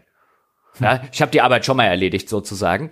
Ähm, du, auf dem Rückweg bin ich einfach an allem vorbeigesprintet und auch zwischen den einzelnen Zielorten. Ich einfach so schnell sprinten, dazwischen so ein paar Teleportationssprünge einbauen, da haben die Gegner gar keine Zeit, überhaupt Alarm zu schlagen. Da bin ich längst wieder weg. Das ist auch ein gutes Gefühl gewesen. Also ich, ich fand generell, ähm, das stört mich jetzt ja nicht bei allen Spielen. Ähm, wir hatten neulich sowas ähnliches, also im letzten Sonntagspodcast hatten wir auch zufällig ein Zeitschleifenspiel, habt ihr Dom und ich hatte Forgotten City. Und da hat mich das Zurückrennen, was ja bei jeder Zeitschleife mechanisch auch gewesen ist, lange nicht so gestört wie hier. Da war natürlich das Areal ein bisschen kleiner, aber ich habe mir irgendwann gedacht, wieso gibt es hier nicht einfach eine Funktion Level beenden? Wieso muss ich jedes Mal da hinten zurücklaufen? Das fand ich ab irgendeinem Zeitpunkt, fand ich das tatsächlich einfach nur noch aktiv, ähm, aktiv hm. nervig und hat spielerisch mir nie irgendetwas, mir persönlich bei meiner Spielweise nie irgendetwas noch an Mehrwert geliefert. Klar, es kann dir passieren, dann kommt jo äh, Juliana und sagt, haha, du kannst hier jetzt nicht raus. Ähm, weißt du, aber das kannst du ja einfach, weißt du, wenn du das halt einfach vorher in irgendeiner Form kanntest, Spiel, oder das kannst du ein bisschen anders triggern. Ähm, also das, das fand ich, das fand ich eher enervierend. Ja, ich habe es dann auch irgendwann so gemacht. So Visionary ist tot, ich habe hier gerade nichts mehr zu erledigen und Beine in die Hand nehmen und einfach bis zum Ausgang sprinten. Aber wo du dich halt fragst, wenn du das das 25. Mal gemacht hast, warum ist das drin? Generell sind einige Dinge in dem Spiel drin, wo man so merkt, die hatten ihre ihre Vision, ihre Idee und sie haben es jetzt letztendlich zusammengebaut, aber das trägt nicht alles so. Zum Beispiel die Juliana. Das ist ja die eine Person im Spiel, die nicht berechenbar ist. Alle anderen folgen jeden Tag demselben Ablauf, führen dieselben Gespräche, weil sie sich nicht erinnern. Das ist praktisch wirklich diese starre Zeitschleife. Wie täglich grüßt das Murmeltier. Nur Juliana erinnert sich. Sie ist also die eine Person, die, die, die irgendwann mal kommt. Und das wurde im Vorfeld des Spiels ja auch so kommuniziert. Und ich habe mir das, ich stellte mir das ganz gut vor. Das Spiel ganz interessant hat ganz andere Erwartungen geschürt bei mir, als es eigentlich sich äh, als Spiel entpuppt hat. Und dann ist es aber so plump, dass einfach äh, eine große Bildschirmanzeige sagt, jetzt kommt Juliana. Direkt wird in deinem HUD der Punkt markiert, wo sie dieses wo sie diese Antenne aufgestellt hat, die du hacken musst, um den Ausgang wieder freizuschalten. Und dann läuft dann eine Juliana durch den Level. Der Clou, wenn du online spielst, also mit aktivierter Internetverbindung, können das andere Spieler sein. Wenn man offline spielt, ist es eine und entsetzlich, entsetzlich dumme KI, die, ähm, ich glaube, das kann man sogar manuell auch unterbinden, dass man äh, von, von Spielern, auch wenn man es online ja. spielt, äh, ja. angegriffen wird. Ähm, ich habe mich dann für die entsetzlich dumme KI entschieden, weil das einfach, Juliana hat tolle Items und jede Menge Ressourcen. Warum sollte ich das Risiko eingehen? Und das ist halt so eine da, da führt ja der Weg zurück zu The Crossing. Äh, Arcanes, ich glaube in den 90er Jahren hatten sie diese Vision eines Spiels, wo ein, äh, ein Spieler im Singleplayer äh, mit irgendwelchen Gegnern zu tun hat, computergesteuert und ein anderer Online-Mitspieler kann ohne das Wissen des, des anderen Singleplayer-Spielers einige dieser Gegner steuern und sowas. Und so ist es ja auch so, dass du praktisch äh, äh im Hauptmenü die Wahl hast, brich den Loop, das ist diese Singleplayer-Kampagne mit Colt, oder eben schütze den Loop. Dann spielst du Juliana und steigst in die Spiele anderer ein und versuchst und bist dann deren äh, Juliana-Invasion und versuchst ihnen äh, die, das Spiel zu verderben. Ja, Etwas, was im, halt. im, ja, im, im Pitch-Dokument toll klingt, was ich im Vorfeld mir viel cooler vorgestellt habe, was aber letztendlich, ich würde es als irgendwie murksig Ja, ähm, also es ist, halt, es ist halt quasi Dark Souls nur in der in der PvP-Variante. Ja. Gewissermaßen der Mehrspielermodus. Also man kann dann seine Juliana auch irgendwie aufleveln und mhm. bessere Fähigkeiten und so weiter freischalten. Aber das ist halt reiner Multiplayer, wenn man Juliana spielt. Und ja. im Singleplayer, ich habe es natürlich dann direkt in dem Online-Modus ausprobiert. Also du kannst im, in, in diesem Hauptmenü ähm, des Spiels kannst du halt einfach sagen, ein, du bist online, da kann jeder rein, oder du kannst es auf nur Freunde zum Beispiel bei Steam setzen, dass nur die rein dürfen, oder du kannst es komplett ausschalten. Ich hatte es am Anfang Anfang natürlich äh, auf Online stehen. Und dann war es zumindest bei mir so, und das Spiel ist ja auch nicht das unbuggieste auf dem Planeten, deswegen mhm. kann es durchaus sein, dass es bei anderen Leuten anders war und bei mir ein bisschen buggy. Ich hatte wirklich laufend eine Gegner Juliana, also eine eine andere Spieler Juliana drin. Nachdem ich das dann auf Offline gestellt habe, die KI Juliana kam nicht mal halb so oft, wie ich hm. das hatte. Also es ging mir irgendwann aktiv auf die Nerven, weil es halt wirklich ein Gefühl jeder, aber mindestens jeder zweiten Map, die ich gespielt habe, war haha, hier ist eine Juliana wieder aufgetaucht und es ging mir halt irgendwann einfach wegen der Frequenz ganz ja. gehörig auf den Strich. Also es gibt eigentlich Parameter, die dafür sorgen sollen, dass es nicht so häufig passiert. Bei mir passierte das ständig. Und die Spieler, die ich hatte, die Gegenspieler, haben es halt in der meisten Zeit fanden die es halt cool, auf irgendeinem hohen Gebäude, auf das man nur schwer kommt, zu sitzen und dich von oben runter zu snipern. Yep. Der Camper steckt halt in uns allen drin. Ja. Und das, das ist halt, das ist halt, und dann habe ich das ein paar Mal gemacht, vielleicht irgendwie zehnmal, und dann habe ich halt gesagt, das Feature sorgt dafür, dass mein Spiel so aktiv viel, viel schlechter wird. Ich ja. muss das ausschalten. Ja, bin ich ganz bei dir. Ähm, es ist komisch. Es, beide Optionen sind nicht perfekt. Wenn ein menschlicher Spieler kommt, ist er die, natürlich die viel höhere Herausforderung. Das ist keine dumme KI, sondern eine menschliche Intelligenz. Aber das sorgt für frustrierende Momente. Und äh, diese riesigen Maps sich überhaupt zu finden, ist ohnehin doof. Also da gibt's hier und da ein paar äh, Möglichkeiten. Die Juliana sieht beispielsweise, wenn irgendwo ein, ein NPC Colt entdeckt hat, dann kriegt Julianas Perspektive einen Bildschirmhinweis. Juliana hat auch noch anderes, äh, andere Ausrüstung, die so ein bisschen helfen sollen. Aber dennoch, äh, als ich Juliana gespielt habe, habe ich teilweise minutenlang nach diesem blöden Colt gesucht. Wieso? Du weißt ja, wo er hin muss. Der muss ja immer an diesen Ort mit der Antenne, weil wenn du reinkommst... Das kann er lange ignorieren. Ja, stimmt, also da ist meine Geduld er, auch irgendwann am Ende. Natürlich, das kann er lange ignorieren, aber das effektiv Effektivste ist halt, auf einem hohen Gebäude in der Nähe dieses Punktes zu stehen, warten, bis er kommt, um seinen Ausgang freizuschalten und ihn dann sozusagen wegzusnipern. Ähm, das haben halt viele bei mir gemacht, ja. weil bei mir ja. kam das halt ständig, wenn ich auf dem Rückweg war, nachdem ich einen Visionary getötet hatte. Und dann gab es gar keinen anderen Grund, noch woanders hinzugehen, sozusagen. Verstehe, und mein Gott, hat das genervt. Also ja. da kann ich nur dazu raten, äh, schaltet das, äh, schaltet das aus. Ja. Äh, die Mehrheit wird das so besser finden und bring halt die dumme, ja. die dumme KI Juliana um, die nicht mehr halb so oft kommt. Wenn man es ausschaltet, ist tatsächlich auch das der Rhythmus dieser Juliana-Invasion passend. Die werden dann zum Beispiel äh, häufiger, je näher man wirklich dem Endziel des Spiels kommt, aber auch nicht zu häufig. Sie haben dann einen guten Rhythmus, aber es ist dann echt enttäuschend, wie dumm die KI Juliana ist. Auf die kann man zurennen und sie immer wieder treten und sie hat keine, keine Taktik, um das zu verhindern. Und solche Sachen, das ist echt traurig dann, wie man mit dieser dummen, dummen, dummen KI umspringen kann und wie leicht sie sich über den Haufen ballern lässt. Also einfach nur gratis Loot, die Frau. Schade. Ja, wie, wie alle Gegner im Spiel. Also ich meine, die oh, ganzen ja, Visionaries ja. sind äh, burp, ähm, also teilweise erschieße ich dann auch, habe ich auch diese Visionaries, die eigentlich als Bossgegner fungieren, gerne mal so erschossen, dass sie, dass sie, dass sie die ganze Zeit gegen ein äh, Hindernis in der Spielwelt, was gegen eine Konsole mhm. oder sowas sprinten und ich halt um die Ecke komme und ich sehe, wie sie da, wie sie da immer wieder gegen die Wand sozusagen sprinten und dann schießt ja. ihnen halt eine Kugel in den Kopf, dann sitzt sie halt hin. Ja. Ähm, und so wie geht viele, das, wie viele Gegner einfach schnurgerade in eine Tür hineingehen, die sich aber nicht öffnet und sie gehen weiter und sie gehen weiter oder sie stehen irgendwo und drehen sich nach links und drehen sich nach rechts und nach links links und nach rechts. Das ist echt, das ist ein bisschen peinlich. Ja, ja, das, also du merkst, das ganze Fundament ähm, ist, die hatten keine gute KI. Also das ist, also ich habe teilweise habe ich in Berichten gelesen, dass so ein bisschen das Absicht. yeah, right. Die hatten eine richtig miese KI. Ich meine, ich fand die von Dishonored auch nie besonders. Teilweise war in den Kämpfen die KI von Dishonored 1, kann ich mich noch erinnern, wie, wie, wie du die Gegner scharenweise, diese Polizisten in ihre komischen Blitzapparate locken konntest. Und einer nach dem anderen ist reingerannt, auch wenn seine Kumpels vorher schon völlig zerbröselt wurden und so. Also hm. KI war noch nie die Riesenstärke von Arcane, aber da, haben, da hat das Gameplay, dadurch, dass viel Emphasis auf Schleichen und so weiter war, da hat das schon so ein bisschen geholfen, um das zu kaschieren. Und hier hm. tritt es halt insbesondere in der ballernden Spielweise so extrem zutage. Du hast eine grottenelende KI, du hast einen hm. viel zu leichten ähm, äh, viel zu leichten Schwierigkeitsgrad. Da, da gehen die, da gehen die Bossgegner dran kaputt, da geht die KI Juliana dran kaputt. Also das ganze, das ganze Gerüst finde ich trägt dann auch irgendwann nicht mehr die ähm, sozusagen, sozusagen das restliche Spiel, weil ich dann irgendwann da stand, okay, wenn ich jetzt keine Storygründe habe, um das weiter zu spielen, weil die Story irgendwie seltsamerweise komplett mich verloren hat äh, bis zu einem äh, äh, ab einem gewissen Zeitpunkt. Also spielerisch ist es ab jetzt einfach nur völlig anspruchslose ähm, äh, in Anführungszeichen Unterhaltung. Und ja, es hm. gibt es gibt es gibt viele schöne kleine skurrile Details und so weiter in den Leveln zu entdecken, aber es ist halt alles, was halt tatsächlich mit Gameplay zu tun hat, war halt irgendwann, da kann ich auch im God Mode spielen. Das ist nicht viel anders. Und das ist halt, das ist halt ein bisschen, ein bisschen schade. Und bei der Geschichte, ganz ehrlich, sobald diese acht Visionaries auftauchen und das nur noch, das ist ja so der klassische Mittelteil einer Geschichte. So, mhm. töte so und so viele Gegner.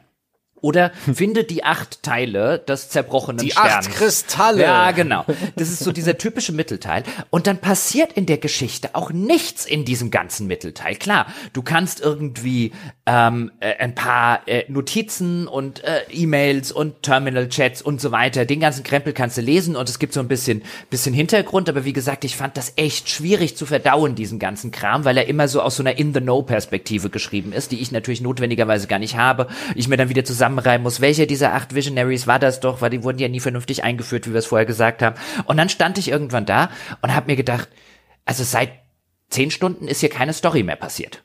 Hm. Ach, ach Jochen, ich hab's nicht, ich hab's nicht ganz so also Aber passiert da irgendwann Story? Also hier und da. Also man, ja. Äh, zum einen, das ist eine, etwas, das ist halt witzig, dass du es vielleicht in einer anderen Reihenfolge gemacht hast. Es gibt eine eine eine Questlinie, könnte man sagen, die hängt mit Generatoren zusammen. Mehr will ich jetzt nicht dazu sagen. Und die ermöglicht dir so ein bisschen ein äh, ein paar Antworten zu finden auf die Frage, wer ist Colt eigentlich? Was was ist ihm passiert? Wieso steckt er in diesem Loop? Das ist ganz nett gemacht. Das sind nette kleine Sequenzen, die man da peu à peu äh, freischaltet und und äh, spielen und erleben kann die waren motivierend. Hier und da gibt's auch eben noch nette Missionen, also ähm, teilweise wirklich kuriose, skurrile Umgebungen, in denen man unterwegs ist, etwa eine Art Re Real-Life-Schießbude, denn in diesem Loop diese Eternalisten, diese Freaks, diese Kultisten, die wissen ja, dass sie am nächsten Tag wieder aufstehen.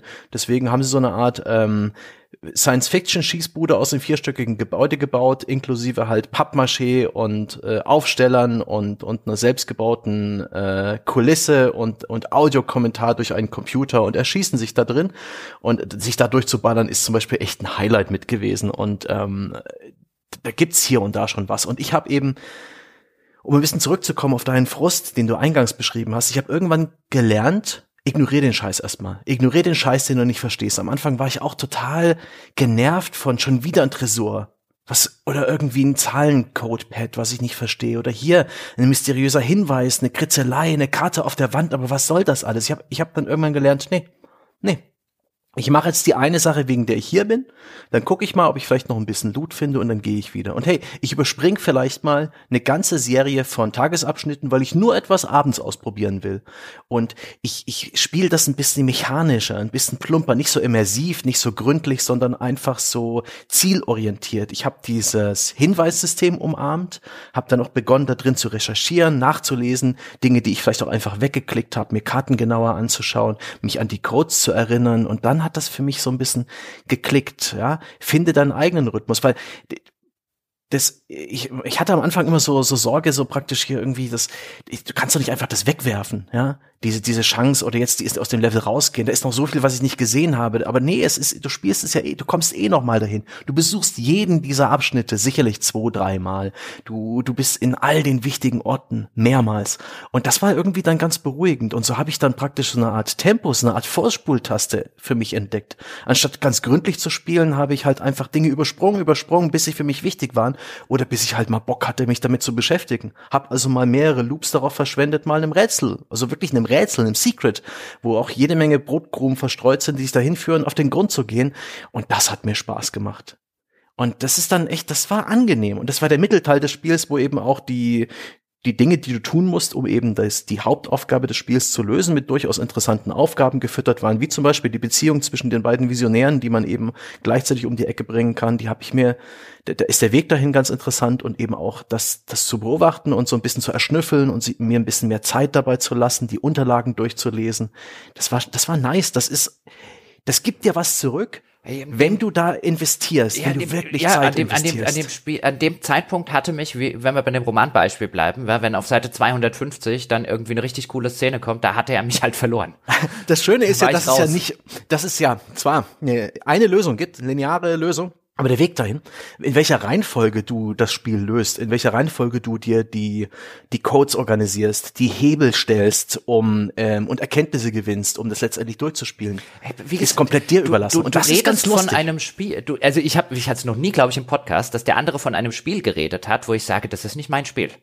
Das, Das ist witzig. nie, das ist alles bei mir so nicht, also in meinem Kopf war das nicht mal ansatzweise so. Also irgendwann, als ich an dem Punkt war, wo ich sagte, ich komme hier nicht rein in diese ganzen Sachen, also wie du es am Anfang auch geschildert hast, so mit einem das ist zu viel und so weiter und so ein, okay, dann, ich war an demselben Punkt wie du, den du gerade geschildert hast, wo ich gedacht, okay, jetzt machst du einfach mal, machst du einfach mal Quests. Ja, und dann habe ich halt gedacht, jetzt bringst du erstmal jeden von diesen acht Visionaries um, weil die haben ja diese Skillfähigkeiten, das musst du sowieso einmal machen und dann musst du die Skills noch, oder kannst du dann optionalerweise noch weiter upgraden, aber erstmal waren halt in meinem Journal ein, bring mal jeden von diesen Visionaries um. Und bei diesem Umbringen der Visionaries findest du dann halt automatisch, mehr oder weniger, Hinweise darauf, wie du sie an einen Punkt kriegen kannst, dass manche äh, zwei an einem Ort sind, damit du es überhaupt schaffen kannst, die alle acht an einem Tag umzubringen. Und dann habe ich gemacht erstmal das und dann habe ich das gemacht und dann war ich jetzt wirklich zehn Stunden oder so damit beschäftigt, einfach nur stupide Questmarken auf der Karte nachzulaufen, weil mehr musst du dazu nicht machen. Und ich habe alles erschossen, was auf dem Weg lag und dann bin ich auch in dem Spiel vorangekommen. Ist dabei Story passiert? Nee. Nee, gab's da eine Cutscene oder sonst irgendetwas, was die Geschichte weiter erklärt hätte oder mir irgendwelche größeren Auflösungen, Wendungen und so weiter? Nee, da ist einfach nichts. Klar, ich kann Lore-Gegenstände äh, sammeln, um so ein bisschen mehr über die Spielwelt und so weiter zu erfahren. Die, bei denen habe ich mich halt irgendwann so schwer getan, äh, mit der Art, wie die halt präsentiert waren und erzählt waren und so, dass ich die halt weggeklickt habe. Aber da, in der Maßgabe ein, bei vielen anderen Spielen ist es ja so, selbst wenn du keins dieser optionalen Items irgendwie liest, ja, dann verpasst du viel, viel Hintergrund, aber du verpasst ja die Story nicht. Aber es gab einfach keine Story mehr. Nee, das stimmt. Die, es gibt nicht wirklich eine Story in dem Spiel. Also du hast es jetzt ja dann währenddessen nichts, Also ja. ab, ab, ab, ab wann kommt denn? Also jetzt habe ich alle acht Visionaries umgebracht. Und ab, Mhm. Und ab wann kommt denn mal wieder Story in dem Spiel? Ab wann erfahre ich denn mal mehr von von von Black Reef und was es mit diesen ganzen Experimenten und so weiter auf sich hat und mit diesem Loop und warum ich den brechen muss? Also ich krieg ja nicht mal storymäßig Hinweise äh, bis bis Das äh, ist die eine Sache, die du wahrscheinlich nicht gemacht hast. Ich sag nur Generatoren, mehr will ich nicht dazu sagen, aber da ist dann zum Beispiel, da ist Story verborgen. Und ich habe auch zum Beispiel Sachen gemacht wie in Ja, dieser ersten, dem, dem ersten Bereich, noch finde ich mit einem der schönsten Bereiche im Spiel, wo der 60er Jahre Look so richtig schön einen Kontrast darstellt zu einer ansonsten eher europäischen, äh, altmodischen Steinarchitektur. Also praktisch ein ein altmodischer Ort, auf den 60er Jahre Kunst drüber gekotzt wurde, hervorragend. Und da gibt's zum Beispiel ein Haus, da führen lauter so leuchtende Stromkabel rein. Und da drin ist eine Maschine. Und das habe ich am Anfang habe ich das gesehen und oh, das ist aber seltsam. So eindeutig leuchtende Stromkabel, das ist ein Hinweis. Und das ist etwas, das, das kann man später auch mittels eines Questmarkers einfach erledigen und nicht drüber nachdenken. Aber ich habe das halt gemacht, bevor das Spiel mich überhaupt darauf darauf ich hingewiesen konnte hat. mit der Maschine nichts machen. Genau. Und dann habe ich gedacht, okay, hm, ein andermal. Und dann war ich irgendwann mal nachmittags in Abdam und sehe, dass das Haus abgebrannt ist. Ah, okay. Soweit war und, ich auch.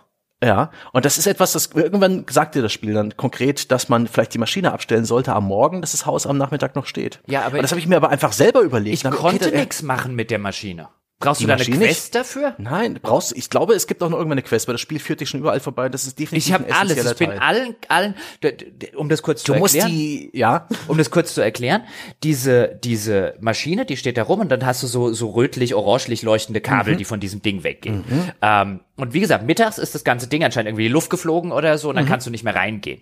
Und wo ich mir auch schon relativ früh gedacht, ah, ich muss morgens dafür sorgen, Mhm. dass irgendetwas nicht passiert. Und dann bin ich jedem von diesen Kabeln, ich konnte an keiner Stelle was machen. Ich habe auf die, auf, die führen dann wieder zu irgendwelchen Generatoren oder so eine Art. Stromkästen so. Oder Strom. Ja. Ich konnte nichts mit denen machen. Ich konnte drauf schießen. Ich hatte keinen Prompt.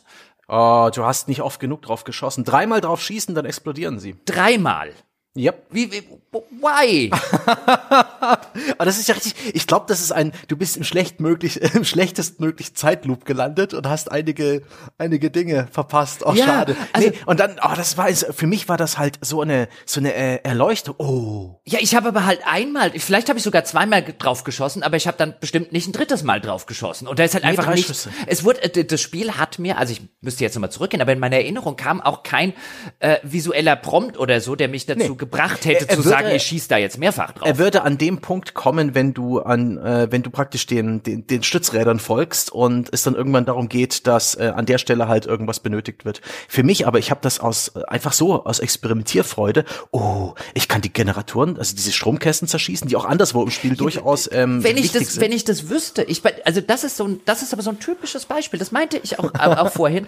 Ich sehe das. Und das ist ja die erste Map, in der du bist. Und wenn Mhm. man das Spiel anfängt und noch nicht so genau weiß, wie das gespielt werden will, habe ich also alles erforscht, was es auf dieser Map gab. Und dann sehe ich, das sind diese komischen Strom, Mhm. Toll. diese, diese, diese orangenen äh, Stromkabel und so, die ja so offensichtlich da rumleuchten und in verschiedene Mhm. Richtungen weggehen, dass man sagt, ja, das ist garantiert ein Rätsel. Ja. Und dann folge ich dem ersten und dann endet das in so einem Stromkasten oder was auch immer gewesen ist. Und dann, dann latsche ich da hin und dann hüpfe ich da drum rum und dann denke ich, kommt irgendein Prompt, dass ich den benutzen kann, aufmachen kann. Nee, passiert nix. Und dann habe ich drauf geschossen, dann habe ich bestimmt auch ein zweites Mal drauf geschossen, falls ich beim ersten Mal irgendwie, falls er den Schuss nicht registriert hat. Und dann ist nichts passiert, dann bin ich zum nächsten gelatscht, habe was ähnliches gemacht und beim dritten habe ich dann gesagt, alles klar, das Rätsel kann ich hier offensichtlich nicht lösen. Ja. Und fand das die ganze Zeit frustrierend, weil es ist ja vor meiner Nase und ich denke mir, Spiel, was willst du von mir? Und dann denke ich halt jedes Mal ein, ja, okay, wahrscheinlich kann ich das erst lösen, wenn ich das Rätsels Lösung auf irgendeiner anderen Map zu irgendeiner anderen Uhrzeit rausgefunden habe. Und diese Struktur sorgt halt dafür, dass ich vor jedem Rätsel erstmal stehe und erstmal unwillkürlich denke, bevor ich hier jetzt eine halbe Stunde versuche rumzuprobieren, gucke ich erst, ob es irgendwann später sich von alleine löst. Und das finde ich eine ne doofe, frustrierende Struktur. Ja, für mich war es eine der geilsten Momente der Erleuchtung im Spiel. Oh, oh mein Gott, jetzt ist die Maschine ausgegangen, als ich alle diese Stromkästen zerstört habe. Schnell rein in den Nachmittag. Oh, das Haus steht immer noch. Oh, da ist ja ein Computer und jetzt ist eine wichtige E-Mail gekommen, die hat mir einen Code verraten, bla bla bla und so weiter. Und das war so schön. Gleichzeitig hatte ich nur wenige dieser Momente, weil meistens bin ich diesen Missionsmarkern gefolgt. Das Spiel nimmt dir das ab, was normalerweise ein Rätsel ausmacht, nämlich den Moment der Erkenntnis. Das Spiel denkt für dich nach. Das Spiel merkt sich für dich wichtige Dinge. Das Spiel, das Spiel sagt dir, aha, das kann ich da drüben eingeben. Das musst du nicht du überlegen. Ja, aber das ich ist doch blöd. Ich überlege mir aber, dass du dich ohne dieses System jämmerlich verloren fühlst, ich- dass du ähm, die Entwickler, ich habe da vorhin dir noch, ich weiß nicht, ob du es angeschaut hast, diese Dokumentation, äh, diese No-Clip-Doku über das Entwicklung des Spiels angeschaut und da sprechen die Entwicklung von Cog die Entwickler von Cognitive Overload, wenn man den äh, Spielern also keine Stütze gibt, dass sie einfach so viele Details und äh, Entdeckungen und und Dinge und Objekte und Codes und Computer im Spiel Ja, aber das Spiel, das Spiel hat ja aber keine Stützräder. Das Spiel hat ein, ein, ein Autopiloten. Ja, nein, ein Stütz, also quasi als würdest du das Kind nicht auf Stützräder setzen, sondern auf irgend so ein selbstfahrendes Fahrrad. Das Kind muss noch nicht mal treten. Das stimmt, ne? Man kann natürlich diese die Questmarker beispielsweise ausschalten, dann muss man zumindest die Texte lesen und dann selbst den Ort finden und sowas, aber ich Ja, aber das Spiel ist, das, das Spiel, das geht nicht. Also das kannst du, das kannst du machen. Das halte ich aber für, für, für, für, für, Ja. Zumindest in vielen Fällen nicht praktikabel, weil das Spiel offensichtlich um den Questmarker drumherum designt ist. Und dann ist es aber halt auch wirklich so, du kannst mit nichts in der Spielwelt dann großartig was anfangen, so war das mein Eindruck, bis du halt an dem Punkt bist, dass der Questmarker sagt, benutzt das jetzt. Und ich muss nicht selber denken. Das hat dann eben dazu geführt, ich wusste teilweise dann irgendwann gegen Ende, wo ich dann gesagt habe, ich glaube, ich muss das nochmal komplett von vorne anfangen. Und äh, vielleicht auch durchaus irgendwann, wenn es irgendwie die ein oder andere gute FAQ gibt, die mir bei manchen Sachen halt einfach so ein bisschen weiterhilft, weil da bin ich mir ja nicht zu schade zu sagen, ein, es gibt Spiele, da gerade in der, in den, in den ersten paar Spielstunden, da profitieren die beim zweiten Mal spielen davon, dass ich quasi, um auch reinzukommen in die Denke der Entwickler oder so, das ein oder andere Mal einfach irgendwie mal kurz eine FAQ-Folge und mal gucke, was, ach so, und wenn man das so macht. Also das mag jetzt profitieren, aber es ist, ich, ich war irgendwann echt an dem Punkt. Also ich meine, ich habe jetzt gerade was gemacht, aber frag mich nicht, was und warum. so weit habe ich es nicht kommen lassen. Ich habe mir dann immer noch wirklich die Mühe gemacht, das zu verstehen, nochmal auch Rückschau zu halten, weil alles, was man bis jetzt an Erkenntnissen hatte, da gibt es so eine Art Netzplan in diesem Hinweismenü für die Hauptmission, wo wirklich jeder Schritt, den du vollzogen hast, nochmal äh, aufgeschrieben wird. Hab dann zum Teil auch wirklich nochmal nachgelesen. Hey, Moment, wa- was muss ich jetzt machen? Um wen ging das nochmal? Und das war tatsächlich Ja, aber das ist doch, das ist aber doch schlecht. Also das ist doch, also ein, ein gutes Spiel sorgt doch dafür, dass ich so eine Mission, dass die so organisch auch inszeniert und geschichtenerzählerisch ist, dass ich nicht nachher nachlesen muss, was ist denn Ja. da passiert. Aber Dishonored, äh, äh, Dishonored, äh, äh, äh, Deathloop ist in der, Dishonored war in der Hinsicht viel, viel besser. Ähm, Deathloop ist aber so ein seltsames Spiel, bei dem ich sage, ich laufe jetzt diesen Questmarker hinterher. Das Spiel gibt sich, während ich diesen Questmarker hinterherlaufe, überhaupt keine Mühe, mir Kontext zu geben, warum ich diesen Questmarker hinterherlaufe.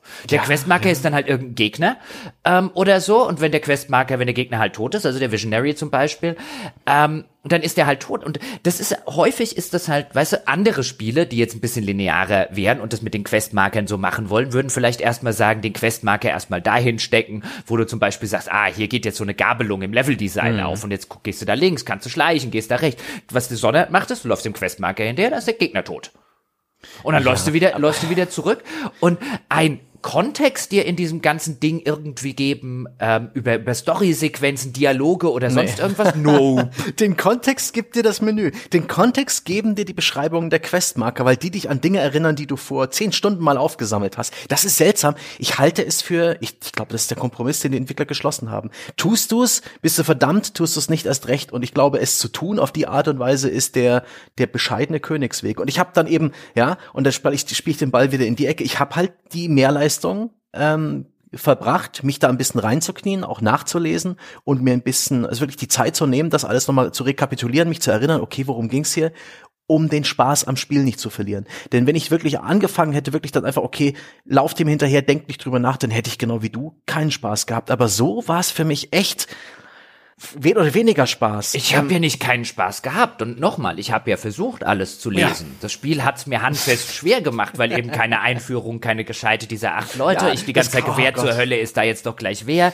Und wie war nochmal sein Nickname, wenn ich das nächste von diesen Terminals Ja. finde? Wer, wer ist der Typ namens, was weiß ich, Tittenhansi 85 oder so? Ich habe keine Ahnung mehr, wer das gewesen Kannst du ist. die acht Visionaries beim Namen nennen? Nein. Aus dem Kopf? Also einer Nicht? hieß Frank. Ja. Und, und äh, Dr. Wenji. Renji, ja. Ja, und dann Juliana ist ja ein Visionary. Ich Ja. nehme an, du bist selber einer. Soweit war ich in der Story noch nicht, aber es sind ja sonst nur sieben. Nee, nee, nee, acht Visionaries. Mit Juliana. Inklusive dir, oder? Nein, acht Visionaries inklusive Juliana. Du hast es drei genannt. Frank, äh, Frank, dabei fällt mir immer, Ronald Reagan hatte mal ein Stachelschwein, das hieß Frank. Das war ein Monty Python Zitat. Ähm, äh, vier, Vierer, vier, vier. Sphera, ganz genau. Alexis, Harriet Ah, ja, ja, Harriet. und, und, ähm, Und Dr. Alexis oder sowas. ja, ganz genau. Gut, gut, gut, gut. So schlimm ist es also noch nicht. Ja, ja, und Egon. Egon. Hieß nicht einer Egon? Egon? Ja, Igor. Igor oder Egon, ich kann es mir auch nicht merken. Gut, dann geht's ja, dann geht's ja. Ja, aber das ist trotzdem, weißt du, wenn du das vergleichst, ich meine, diese, diese, diese Visionaries sind ja so eine Freakshow. Ein bisschen. So, und was ganz ähnliches hatte ja zum Beispiel Bioshock 1. Auch mit diesen ganzen Freak-Boss-Gegnern im Laufe des Spiels. Und die haben sich echt Zeit genommen, die in ihren, eig- in ihren Leveln halt auch wirklich einzuführen, diese Ja. Typen. Die waren interessant. Und die Typen hier, die sind bestimmt interessant, ja, wenn ich mich ganz extrem auf dieses ganze Lore und so einlasse und das vielleicht auch besser verdauen kann, so wie du das jetzt zum Beispiel gemacht hast. Ähm, und mich da, der härter dazu knüppel, da halt einfach am Ball zu bleiben. Aber die sind halt, das Spiel gibt sich so wenig Mühe, dass die irgendetwas anderes sind als irgendwelche abballerbaren Pappkameraden. Da, da, oh, da stimme ich dir zu. Die einzige, die aus spielmechanischer Natur auch für dich zwangsläufig interessant wirkt, ist Venji. Ich verrate jetzt mal nicht wieso. Da erinnerst du dich wahrscheinlich auch dran. Okay, vielleicht auch Du, nicht. du, du meinst an die Tatsache, dass ähm, the more the merrier und so? Ganz genau. Und, ähm, und aber die meisten, Vierer zum Beispiel, die Art Directorin, da hat mich auch irgendwann Kle- Questmarker hingeschickt. Und das war halt ein Questmarker, der in so einem Untergrundkomplex irgendwo schräg oben sitzt. Und okay, Vierer hat währenddessen auch noch irgendwelches äh, im Drogenrausch irgendwelche Art Kunstscheiße, sagen wir mal in Anführungszeichen, über so eine PA-Anlage äh, in die Welt gebrüllt. Aber die ganze Zeit war das einfach für mich. Ich hatte den Namen und einen orangen Questmarker irgendwo in der Betonwand. Und dann waren es vielleicht zehn Sekunden, wo ich diesen, diese ja, Polygonfigur gesehen habe, bevor ich sie umgebracht habe. Und das ist halt, das ist äh, tragisch, ne? Wie eine, eine Figur, die auch im- gut konzeptioniert ist, die eine Hintergrundgeschichte hat. Ich habe ein bisschen drüber gesprochen. Tragische Liebe, äh, äh, d- dysfunktionale Beziehungen und so weiter. Jede Menge Dokumente, die diese Figur runtermachen, aber die du alle nicht wirklich zu Gesicht bekommst. Und das ist einfach so viel verschenktes Potenzial. Wie so nicht ein kleines Renderfilmchen. Einfach mal ins, einfach das Spiel unterbrechen und dir den Charakter irgendwie näher bringen. Okay, das ergibt keinen Sinn, weil äh, Colt auch die Erinnerung verloren hat und so weiter. Ach, übrigens, überall Text in den Spielwelten. Stilmittel. Erinnert ein bisschen. Ja, ja, nicht, nicht weiter reiten, äh, weil ich will dazu noch was sagen. Kommen wir gleich noch zu. Gut, aber dann, das ist echt, das ist echt tragisch, Chance vertan, unglaublich viel verspieltes Potenzial und definitiv ein Punkt, der ein gerüttelt Maß der Spieler total irritieren oder rauswerfen wird. Ich, ich habe manchmal so den Eindruck, ein, da war vielleicht mal mehr geplant ähm, und weißt du, Budgetgründe, Zeitgründe mhm. oder so, weil es gibt zum Beispiel, ich weiß schon gar nicht mehr, wer es gewesen ist, aber es gibt den einen äh, äh Visionary, der hockt da irgendwie in so einer Art riesiges Live-Rollenspiel. Mhm. Also Charlie. Charlie, genau. Äh, Charlie Montague oder so heißt der. Oder mhm. Montague. Ähm, und der hat da so eine Art Live-Rollenspiel-Schloss sich gemacht. Ja. Und das ist ja eine coole Idee. Also das quasi das ganze Ding, was mhm. er da mhm. jeden Tag macht, ist irgendwie, weil er so ein Computer-Nerd ist, ein riesiges äh, LARP, was er sich da aufgezogen ja, hat. Diese Schießbude, von der ich sprach. Ähm, ja, aber bei mir ist da nichts passiert in dieser Bude. Also ich bin da hingegangen und dann bin ich auch ein bisschen, dann, dann standen so quasi am, am im Schlosshof standen haufenweise Gegner, den bin ich dann tatsächlich vorbeigeschlichen, weil ich das auch mal wieder ausprobieren mhm. musste. Und außer, dass an zwei oder drei Stellen der Charlie mal so eine Durchsage gemacht hat, also wo wo es dann so irgendwie war, dass du irgendwie jetzt das Monster bist, dass hier irgendwie die Burg angreift, ist einfach bis zum Schluss, bis ich irgendwann um eine Ecke kam, da stand Charlie, dann habe ich ihm eine, eine, eine Kugel in den Kopf gejagt, dann war das rum, ist einfach nichts in dem Level passiert. Zumindest nichts, was ich mitgekriegt hätte. Okay, ich hatte da andere Spieler und ähm, die haben dann Jagd auf mich gemacht. Nee. Das war eigentlich ganz nett, mich da durchzuballern, schrägstrich durchzuschleichen. Also keine Ahnung, ob das ein Bug war oder ob ich halt einfach äh, oder ob ich es falsch gespielt habe. Ich weiß nicht. Vielleicht an andere Tageszeit. Ich, ich weiß es nicht. Tatsächlich war Charlie für mich auch ein bisschen äh, antiklimaktisch. Also, also das war halt, das war, das war halt einfach so eine. Ich meine halt nur, das war halt letztlich so eine riesige schöne Kulisse, in der nichts ja. Interessantes passiert ist. Ja, ja, außer und und am Ende komme ich irgendwie um irgendeine Ecke, ja, und dann, nee, beziehungsweise der, der hat sich dann hinten eingesperrt oder so und dann merkt er, dass ich, dass ich komme und dann kam er aus der Tür gerannt und da habe ich eine Kugel in den Kopf gejagt. Und Bei mir war es noch oh. schlimmer. Ich habe sein äh, Büro gefunden, das ist ja noch richtig viel hier mit mit Sprengfallen und Geschützen und so hat er sich so richtig eingekugelt und dann bin ich reingeschlichen und habe mir seine Dokumente durchgelesen und da gedacht, wo, wo ist eigentlich Charlie? Und dann bin ich zurückgegangen durch diesen Komplex, durch den ich mich ein bisschen durchgeballert und geschlichen habe. Ah, da ist er ja und habe ihn erschossen. Und das ist toll, toll. Und das ist so, ah. Mann, Mann, Mann, ey, die, ach shit, da, da ist wirklich, das kann ich laut anklagen, dass sie da Potenzial verschenken und auch irgendwie es versauen, ähm, ihre, ihre geilen Figuren irgendwie auch irgendwie gewichtig einzubauen. Andererseits ist es vielleicht ein Problem, sie sind ja nach wie vor diese sogenannte Immersive Sim mit Deathloop, Immersive Sim, also diese immersive Simulation, wo du halt eine Sandbox hast, das sind in dem Fall die großen Areale, und jede Menge Mechaniken beigebracht bekommst. Und das macht das Spiel echt gut. Das bringt all seine Bestandteile dir irgendwann wirklich sehr gut bei. Du hast dein Loadout im Griff, du weißt, äh, was du upgraden kannst, du kannst deine Waffen verändern, du kannst deine Fähigkeiten verändern und wirklich deinen Spielstil finden und hast jede Menge Spielzeuge zur Hand, kannst mit der Umgebung interagieren, Geschütze hacken, ähm, irgendwo langschleichen, auf die Dächer gehen und, und dann machst du dir halt selber erfüllst du deine Ziele mit dem Rüstzeug, dass dir diese Simulation in die Hände gibt. Aber das ist lange nicht so, nicht so faszinierend und nicht so komplex und hat, wie es vielleicht die Entwickler erhofft haben und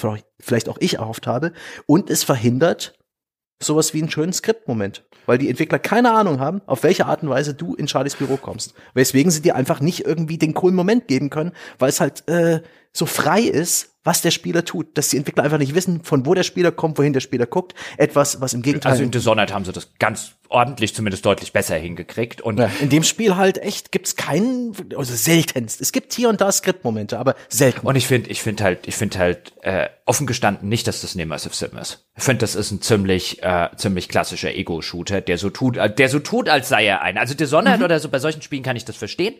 Ähm, einfach weil die sich auch Mühe gegeben haben, wirklich gleichberechtigt verschiedene Spielstile nicht ja. nur im Leveldesign anzulegen, sondern gameplaymäßig abzudecken und so weiter.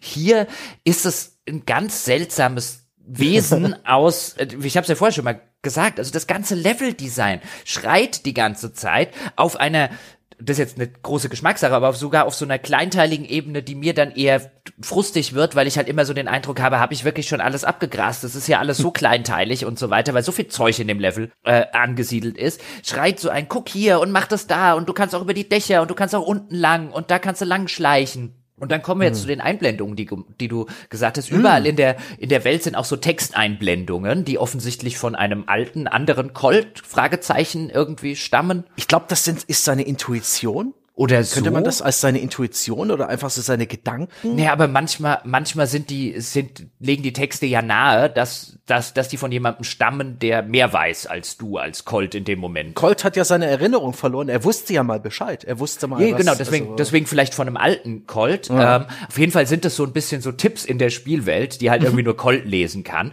Und dann, die sind halt, ich finde die schön gemacht. Die sind halt ja. dann so ein, wie äh, äh, da lang wird's explosiv oder so. Und dann ahnst du halt, ah, da ist alles mhm. vermint oder sowas.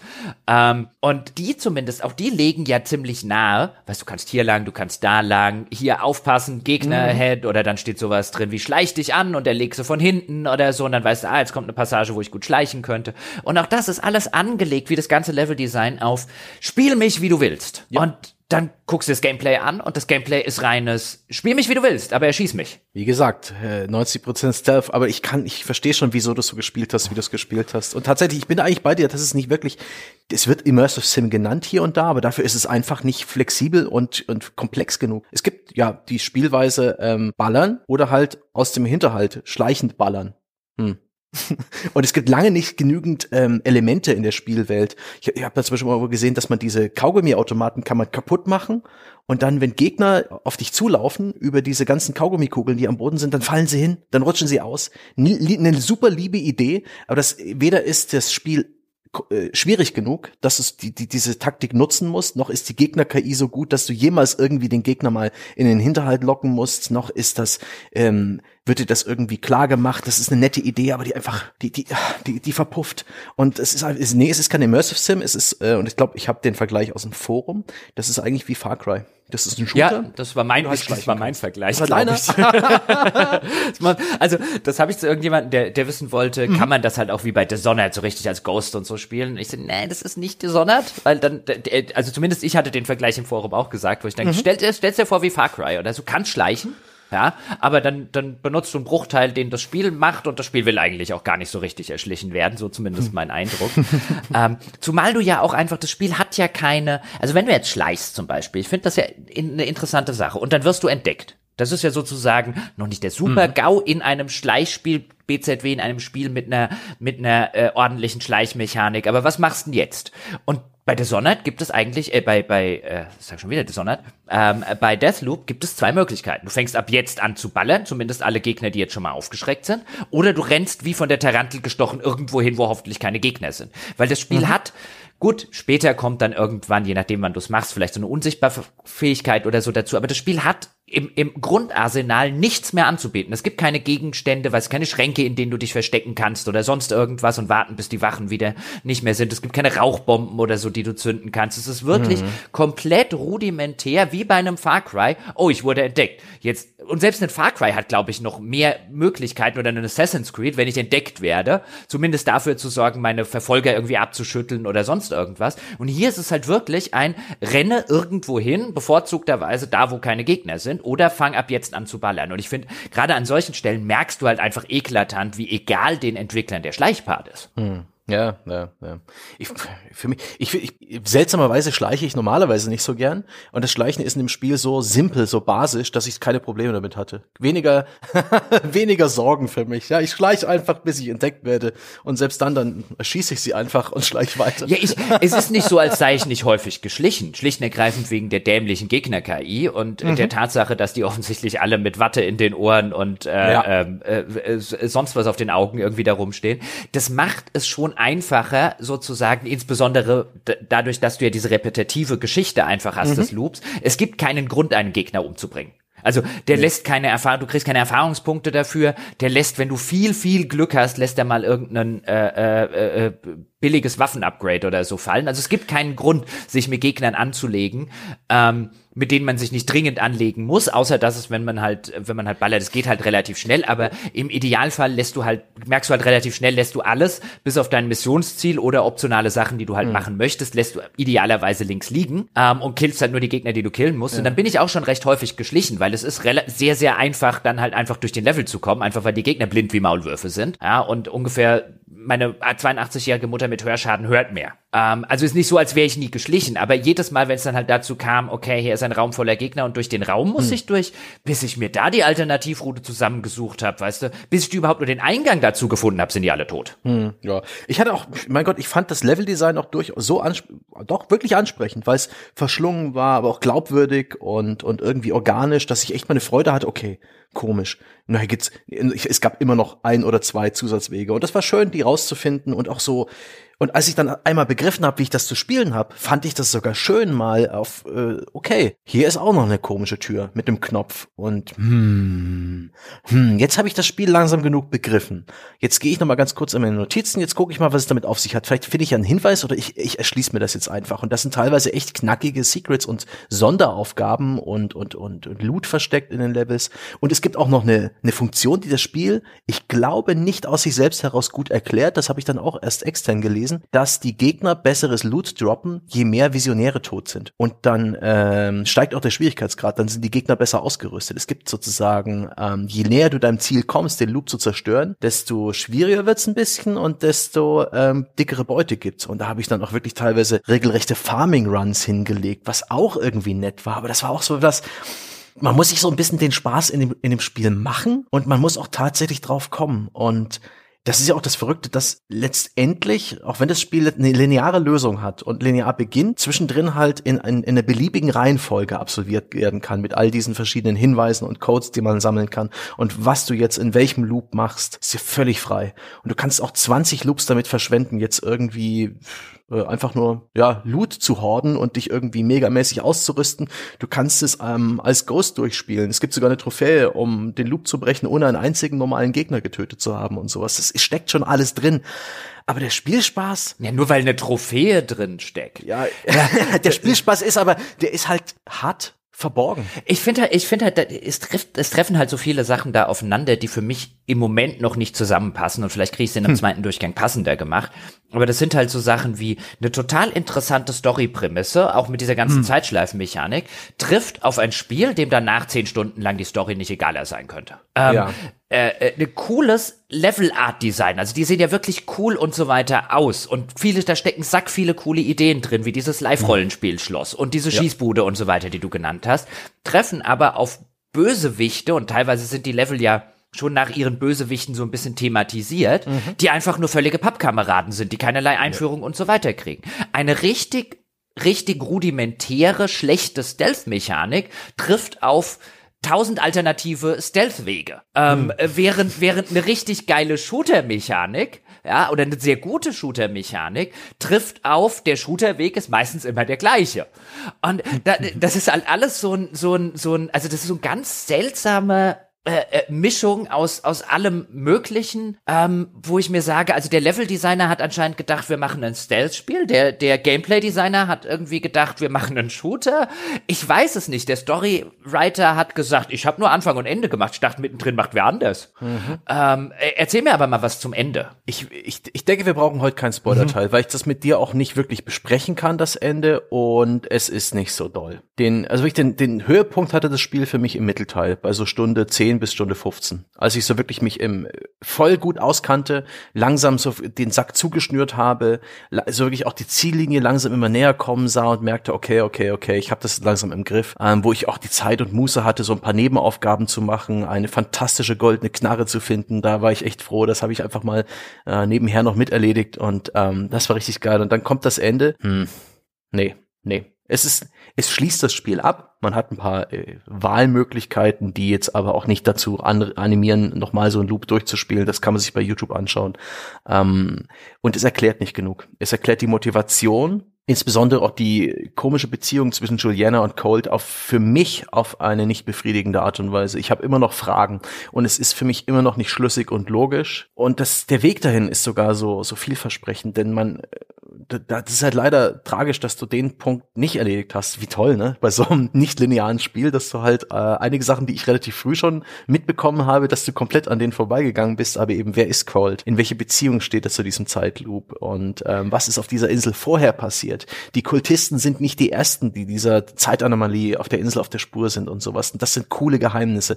Das ist eine schöne kleine Brotkrumenspur, Brotkrumenspur, der der Spaß macht zu folgen aber die Auflösung ist dann einfach etwas unterwältigend. Das, das Spiel hat dann geendet, ich war okay damit, der Abspann läuft, cool, ich hab's durch, aber das... Es wird schon zumindest, weil ich warte halt, da hab die ganze Zeit drauf gewartet, jetzt Story, mach doch, äh, Spiel, mach doch mal irgendwie mit Story weiter. Also so ein, ich muss doch langsam mal wirklich ein bisschen was Handfestes rausfinden, was es mit dem Loop auf sich hat und der anderen An Anomalie und so weiter. Halt nicht nur diesen, diese Kleinigkeiten, die du halt aus den Lore-Items kriegst, sondern jetzt Boah. mach doch mal Plot weiter, mach doch mal Story weiter. Richtig, nee, richtig viel Plot. Und da kommt, da kommt nix mehr. Nicht viel. Es, es bleibt bei Andeutung, es ist insgesamt nicht so viel, das passt auf den Bierdeckel hinten drauf. Das Ding ist, und da habe ich mich jetzt auch noch ein bisschen beschäftigt mit dem Spiel, nachdem ich es durchgespielt habe, da gibt's noch eine weitere Ebene. Es gibt noch weitere Secrets in der Spielwelt zu finden. Es gibt für die, die mehrmals durchspiele, für die ganz gründlichen, sind hier und da noch mehr Sachen versteckt. Ganz geheime Orte, die auch, äh, für, für die das Spiel auch überhaupt keine Hinweise für dich parat hat, die, du wirklich in Eigenarbeit erschließen musst, wo du noch mal eine weitere Zwiebelschicht ähm, wegschälst und noch mal so, eine, so, so, so ein Doppelleben einiger der Visionäre aufdeckst. Aber auch das, auch das hat, für, finde ich, keine befriedigende Erklärung parat. Vor allen Dingen klingt das jetzt auch und äh, bis zu dem, bis zu dem Grad ist ja nicht so, als hätte ich es nur ein oder zwei mhm. Stunden gespielt. Also an einigen Sachen orientieren sie sich hier ja sehr, sehr stark an Dark Souls. Wir haben ja schon äh, angesprochen, mhm. der mhm. Mehrspielermodus, mhm. der an Dark Souls ist. Es gibt ja auch die Tatsache, dass man eben diese Währung, dieses Residue, was man in der Spielwelt findet, mit dem man dann eben in diesem Menü seine Gegenstände, seine Waffen, seine Skills dauerhaft sozusagen in jedem Loop zur Verfügung stellen kann. Das verliert man ja auch, wenn man stirbt und dann muss man zu seiner Leiche zurück und muss das wieder aufsammeln. Mhm. Und ähm, wenn man sozusagen dreimal gestorben ist, weil das die Maximalzahl und hat das nicht, hat es nicht zurückgeschafft mit diesem, äh, mit diesem, mit dieser Währung, dann ist die auch für immer weg. Auch das ist ja so ein klassisches Dark Souls ähm, ja. mechanische Ding. Und dann auch diese Tatsache, wir erzählen unsere Geschichte nicht irgendwie in, in Cutscenes und so weiter, sondern wir erzählen unsere Geschichte irgendwie in Texten und in kleinen Items, die du findest und liest die Questbeschreibung mhm. ähm, und, und, und so weiter. So Dark Souls ja berühmtermaßen auch die Geschichte in Itembeschreibungen und so verstecken. Also ich habe so ein bisschen den Eindruck, dass die in, in manchen Bereichen so sehr Dark Soulig sind, dass man sich unwillkürlich fragt, ob das mal viel mehr wie ein Dark Souls geplant war und dann irgendjemand gesagt hat, ah, das ist uns, ist uns zu hart. laut der No-Clip-Doku gab es durchaus mal äh, Experimente damit, das Spiel wie Dark Souls, ähm, also einfach unterzuerklären und den Spieler alles selbst also, ausfinden ja, ja. zu lassen. Es wirkt, es wirkt auch von der ganzen Struktur her, ähm, äh, wirkt das wie ein Spiel und natürlich werden die das in ihrer eigenen Doku, ja, die wird natürlich, die wird natürlich nicht äh, äh, die äh, Leichen im Keller sagen, aber das wirkt auf mich, aber es ist ja interessant, dass, dass, dass das auch so ist und dass du es jetzt angesprochen hast, weil das steht hier ganz dick auf meinem Zettel, ist ein, sollte das mal ein Dark Souls werden, Fragezeichen. Fragezeichen. Und es wirkt in mancherlei Hinsicht, als hätte man, mhm. wäre wär man eingangs mal hingegangen, viele Kreativentscheidungen beruhten darauf zu sagen, wir machen einen Dark Souls ah, wir machen mal was ganz anderes und dann hat irgendjemand, ob von Bethesda oder von Arcane selber oder so, ab irgendeinem Zeitpunkt gesagt, Leute, ihr habt da ein interessantes Gerüst, mir gefällt das ganze Art-Design und so weiter, wir können kein Dark Souls machen. Ja, wir müssen was machen, was mehr, mehr Massenappeal und so hat und dann kam am Ende eben so eine komische Mischung raus, wo manche Sachen einfach nicht zusammenpassen, wie ich, wie ich finde ja. und die es, die es zumindest mir auch sehr schwierig macht, ein Spiel, das ich eigentlich mögen will weil die Prämisse ist super, dieses Banter zwischen Colt und Juliana ist super. Ich finde Colt einen total sympathischen äh, Charakter. Ich spiele den gerne. Man kann coole Sachen in der Spielwelt machen. Das Gunplay funktioniert. Die Power Fantasy ab irgendeinem Punkt funktioniert auch. Aber dann spiele ich eine Sorte Spiel, die den Rest des Spiels nicht mehr unterstützt. Wie ein, dann spiele ich auch eine Sorte Spiel, wo ich jetzt im Gegensatz zu einem Dark Souls auch durchaus öfter dann einfach dastehe und sage, so jetzt Story weiter, Story weiter. Weil das ist die Sorte Spiel. Bei einem Dark Souls, in das ich viel, in das ich viel, in dem ich viel sorgfältiger vorgehen muss, in dem ich ganz vorsichtig und so weiter, wo hm. jede Ecke Gefahr ausstrahlt und so, da bist du natürlich viel geneigter zu sagen, ein, jetzt mal durchatmen, da vorne ist ein Lore-Item, komm, ein bisschen Buch lesen und so, als in, in, in, in der Sorte Spiel, das da jetzt äh, ist. Und da beißen sich so aktiv, finde ich, einige ja. Spielbestandteile hier. Weswegen ich schon, ähm, also du kannst ja nie mit Sicherheit sagen, aber ich würde schon, ich würde schon eine Wette eingehen, dass das mal mehr Dark Souls sein sollte, als es letztlich geworden ist.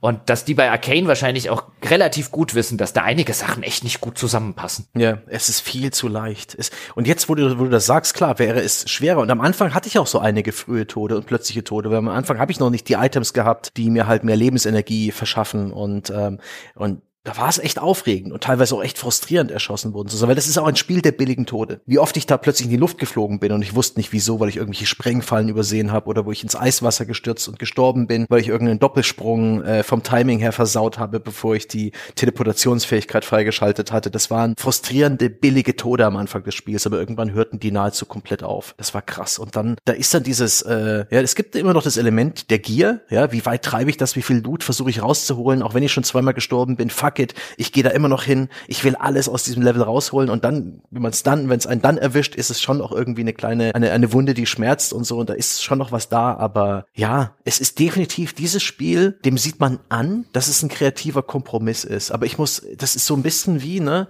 ne ein Burger mit Minzsoße. ja. Also eigentlich ekelerregend und passt überhaupt nicht, aber es, ich muss sagen, ich, es hat mir geschmeckt. Für mich war es ein, ein gutes, kein, kein sensationelles, kein weltbewegendes Spielerlebnis, aber ich hatte meinen Spaß damit. Vor allen Dingen, weil es eben anders war. Das, also das, der, der, der Originalitätsbonus ist stark mit diesem Spiel bei mir. Das, ja, also das, das habe ich ja eingangs zum Beispiel sehr gelobt. Jetzt habe ich in letzter Zeit wieder viel kritisiert, aber meine Damen und Herren, erinnern Sie sich an meinen ganzen Eingangs, äh, äh Eingangsbeschreibung. Den ganzen Teil finde ich super und man muss auch definitiv den Hut vor Arcane ziehen und wer auch immer das gegreenlightet ja. hat bei Bethesda und so weiter, das hat mehr Mumm im kleinen Finger als viele andere AAA-Spiele im ganzen AAA-Spiel. Insofern will ich das ja auch mögen und ich möchte ihm wohlwollend gegenüberstehen, weil das mich eben eben nicht mit diesen ganzen modernen Franchise-Auswüchsen und so weiter nervt und einfach nur Play it safe macht und nur konservativ ist, sondern Neues ausprobieren und so weiter. Und das rechne ich Arcane und dem Spiel auch hoch an. Das alleine reicht, finde ich aber nicht. Und ich bin mal gespannt, wie ich das eben nach einem zweiten Durchgang dann sage. Und ich habe auch schon André gesagt, der ist ja gerade noch in Urlaub, äh, während wir die Folge aufnehmen. Guck's dir zumindest mal an ja, ob wir dann noch mal dann sozusagen im Nachgang, wenn ich ein zweites Mal, du ein erstes Mal, einfach weil da so viel interessantes Zeug ja. drin ist, ja. ähm, über das man irgendwie reden kann und weil das Spiel auch verdient hat, dass man sich das ein bisschen genauer anguckt. Aber es ist halt wirklich, und du, du sagst es ja auch als jemand, der das jetzt deutlich besser empfunden hat als mhm. ich, oder für den das vielleicht auch vom, vom Geschmack her und von der Personalität her, weißt du, ich eher so als der Completionist-Typ und so, dem da halt ein, einfach andere Sachen nerven als, als dich jetzt. Ähm, aber selbst du sagst ja jetzt auch, es ist kein bahnbrechendes Spiel. Nee. Und ich finde es so interessant, interessant, wenn du da draußen, also es ist ja wieder, wie typisch, wie alles von Arcane, totaler Kritikerliebling. ähm, aber jetzt habe ich viel mehr also wenn man sich dort umguckt, ist viel mehr Gegenwind von, auch von langjährigen Arcane-Fans und so. Mhm. Also das, das schneidet jetzt bei den Kritikern deutlich, deutlich besser ab als unter den Nutzern, egal wo du hinguckst. Ähm, also nicht nur bei Steam wegen teilweise Bugs und mhm. teilweise äh, schlechter äh, Performance bei manchen Leuten. Bei mir lief das von vorne bis hinten völlig flüssig, ohne Absturz, ohne alles. Ja? Ich hatte ein seltsames Phänomen. Ich hatte regelmäßig einen schwarzen Bildschirm, teilweise mitten in Kämpfen. Geholfen hat dann schnell Pause-Taste drücken, Alt-Tab äh, zu Windows und dann wieder Alt-Tab ins Spiel. Da war, da war das Bild wieder da. Das war echt frustrierend. Ich hatte, ich hatte nur einmal, ich nehme an, das war ein Bug, der hat mir halt einen Run völlig kaputt gemacht und äh, hat mich dann auch sehr frustriert, weil es kamen halt nie enden wollende Gegner-Respawns und für mich war nicht ersichtlich, wo die herkommen hm. und warum das Spiel das haben sollte. Und ich habe es auch nicht mehr zum Ausgang geschafft, weil wirklich aus allen, ich habe vielleicht 60, 70 Gegner oder so umgelädt und es kam immer mehr. Hm, okay, es gibt, ähm, ich glaube, es gibt und, hier und da so Alarmzustände, die Gegner spawnen, aber ich bin mir da auch nicht ganz sicher. Aber halt nicht, aber doch nicht endlos. Also hm. irgendwann muss ich auch mal den erschossen haben, der die spawnt. Also mein Tipp wäre, dass da im Hintergrund, weißt du, irgendwas ging in den Alarmzustand, wurde ein Trigger umgelegt im Hintergrund und dann wurde der Trigger nicht ja. mehr sozusagen zurückgesetzt. Ja, aber sonst äh, auch durch die Natur des Spiels, das ist eben okay, ein verlorener Run ist immer noch kein großes, äh, kein großer Schmerz. Dadurch ist das eigentlich. Dadurch meine erste lila Schrotflinte, oh, auf die ich lange gewartet oh. habe und so. Ja, das war, ich, ich will nur damit sagen, das war wirklich der einzige Bug, den ich habe. Ähm, aber worauf ich hinaus wollte, ist wieder totales Kritikerlieblingsspiel. Mhm. Bei Dishonored und Co., auch wenn ich das nie so großartig fand wie viele andere, habe ich das viel mehr verstanden. Hier bin ich voll auf der Seite, ich sag jetzt mal auf der, auf der Seite des Mittelwertes unter den Spielern, wenn ich mich da so umgucke und sage, das ist leider Gottes qualitativ ein deutlicher Rückschritt zu Dishonored 1 und 2. Es ist also all das, was wir gelobt haben im Hinblick auf den, auf, auf den, auf die Originalität und das Ganze. Das gilt natürlich weiterhin und deswegen stehe ich dem Spiel auch wohlwollend gegenüber und werde am Schluss jetzt sozusagen in meinem Fazit trotzdem noch eine Sale-Empfehlung, weil echt wenn, wenn das mal günstig zu haben ist, ist es spätestens ein guckst dir an und guckst, ob es für dich, für dich passt. Das hat das Spiel sich verdient. Das ist, selbst wenn ich es jetzt erstmal nicht durchgespielt habe, ist das kein Spiel, bei dem ich sage, kauf's nicht. Weil das ist die Sorte Spiel, von denen es hoffentlich in Zukunft immer noch mehr und mehr und mehr geben wird. Aber ich kann das nicht mit einer 90 oder mit einer, äh, weißt du, mit einer, mit einer vollen Kaufpreisempfehlung machen. Dafür ist es einfach qualitativ nicht auf dem Niveau, was Arcane sonst abgeliefert hat. Ja, also für mich gutes Spiel. Das, also wenn ich jetzt eine Wertung geben würde, würde da wahrscheinlich eine 8 nicht davor stehen, dafür hat es zu viele Probleme, aber ich bin Gott sei Dank aus dieser Wertungsdiskussion raus. Ich ja. bin gerade erschrocken, als ich mir die Diskrepanz zwischen User Reviews und Critical Reviews bei Metacritic angeschaut habe. Holy shit. Ist, ist überall krass. Abgefahren. Ist überall krass bei dem Ding. Abgefahren. Aber beim PC kann ich sogar verstehen, da gibt's auch tatsächlich ähm, Ruckelprobleme für User, die es mit der Maus spielen und äh, Bildschirme haben mit extrem hoher Bildrate. Da hat Digital Foundry auch bei YouTube eine wunderbare Analyse gemacht und auch wirklich rausgefunden, dass es nicht wirklich ein Performance-Problem ist, sondern eigentlich eine Art Maussteuerungs-Kamera-Bug, total krass. Und da haben die Entwickler auch schon Patches versprochen. Das ist sicherlich auch ein Spiel, das davon äh, profitiert. Wenn man es gut abgehangen im Sale kauft, dann ist es vielleicht auch noch ein bisschen gepatcht. Ansonsten lief das bei mir ganz wunderbar, auch mit dem guten Ultrawide-Support. Also das war okay. Aber es, ja, ich bin dennoch dankbar, es gespielt zu haben. Ich habe allein die Struktur der, der Stil des Spiels und die Struktur, dass ich irgendwann, dass es Klick gemacht hat und ich habe mir einfach vorgenommen, okay, jetzt machst du das in der Reihenfolge und einfach ein bisschen rumexperimentiert. Dieses Nonlineare, das, die haben den Nagel vielleicht nicht auf den, auf den Kopf getroffen, aber sie haben ihn verdammt nochmal ins Holz gedroschen und er hält und das ist geil. Und auch da wieder dieses, dieses coole Art-Design, das ja. 60er-Jahres-Setting, was wir neulich mal in einem Feierabendbier als einen der, der größten kommerziellen Tode ja, ähm, äh, bezeichnet haben, weil wer, wer jetzt nicht zufällig Unterstützerin oder Unterstützer ist, da haben Sebastian und ich einfach mal ein Feierabendbier ähm, gemacht zum Thema äh, wie kann man das kommerziell unerfolgreichste AAA-Spiel ja. aller Zeiten machen? Und da kamen wir sehr schnell drauf, so 60er, 70er Jahre Setting ist echt der, der Kommerz. Und ich finde das Setting total cool, das ist völlig unverbraucht. Ich finde sehr, sehr schade, also das Art-Design ist super mhm. von dem Spiel. Was ich super schade finde, ist, dass es sich für mich nie zu einem organischen Spielweltganzen gemacht hat. Also Dishonored, diese Welt von Dishonored, die fand ich immer ein organisches Ganzes, diese steampunkige Welt.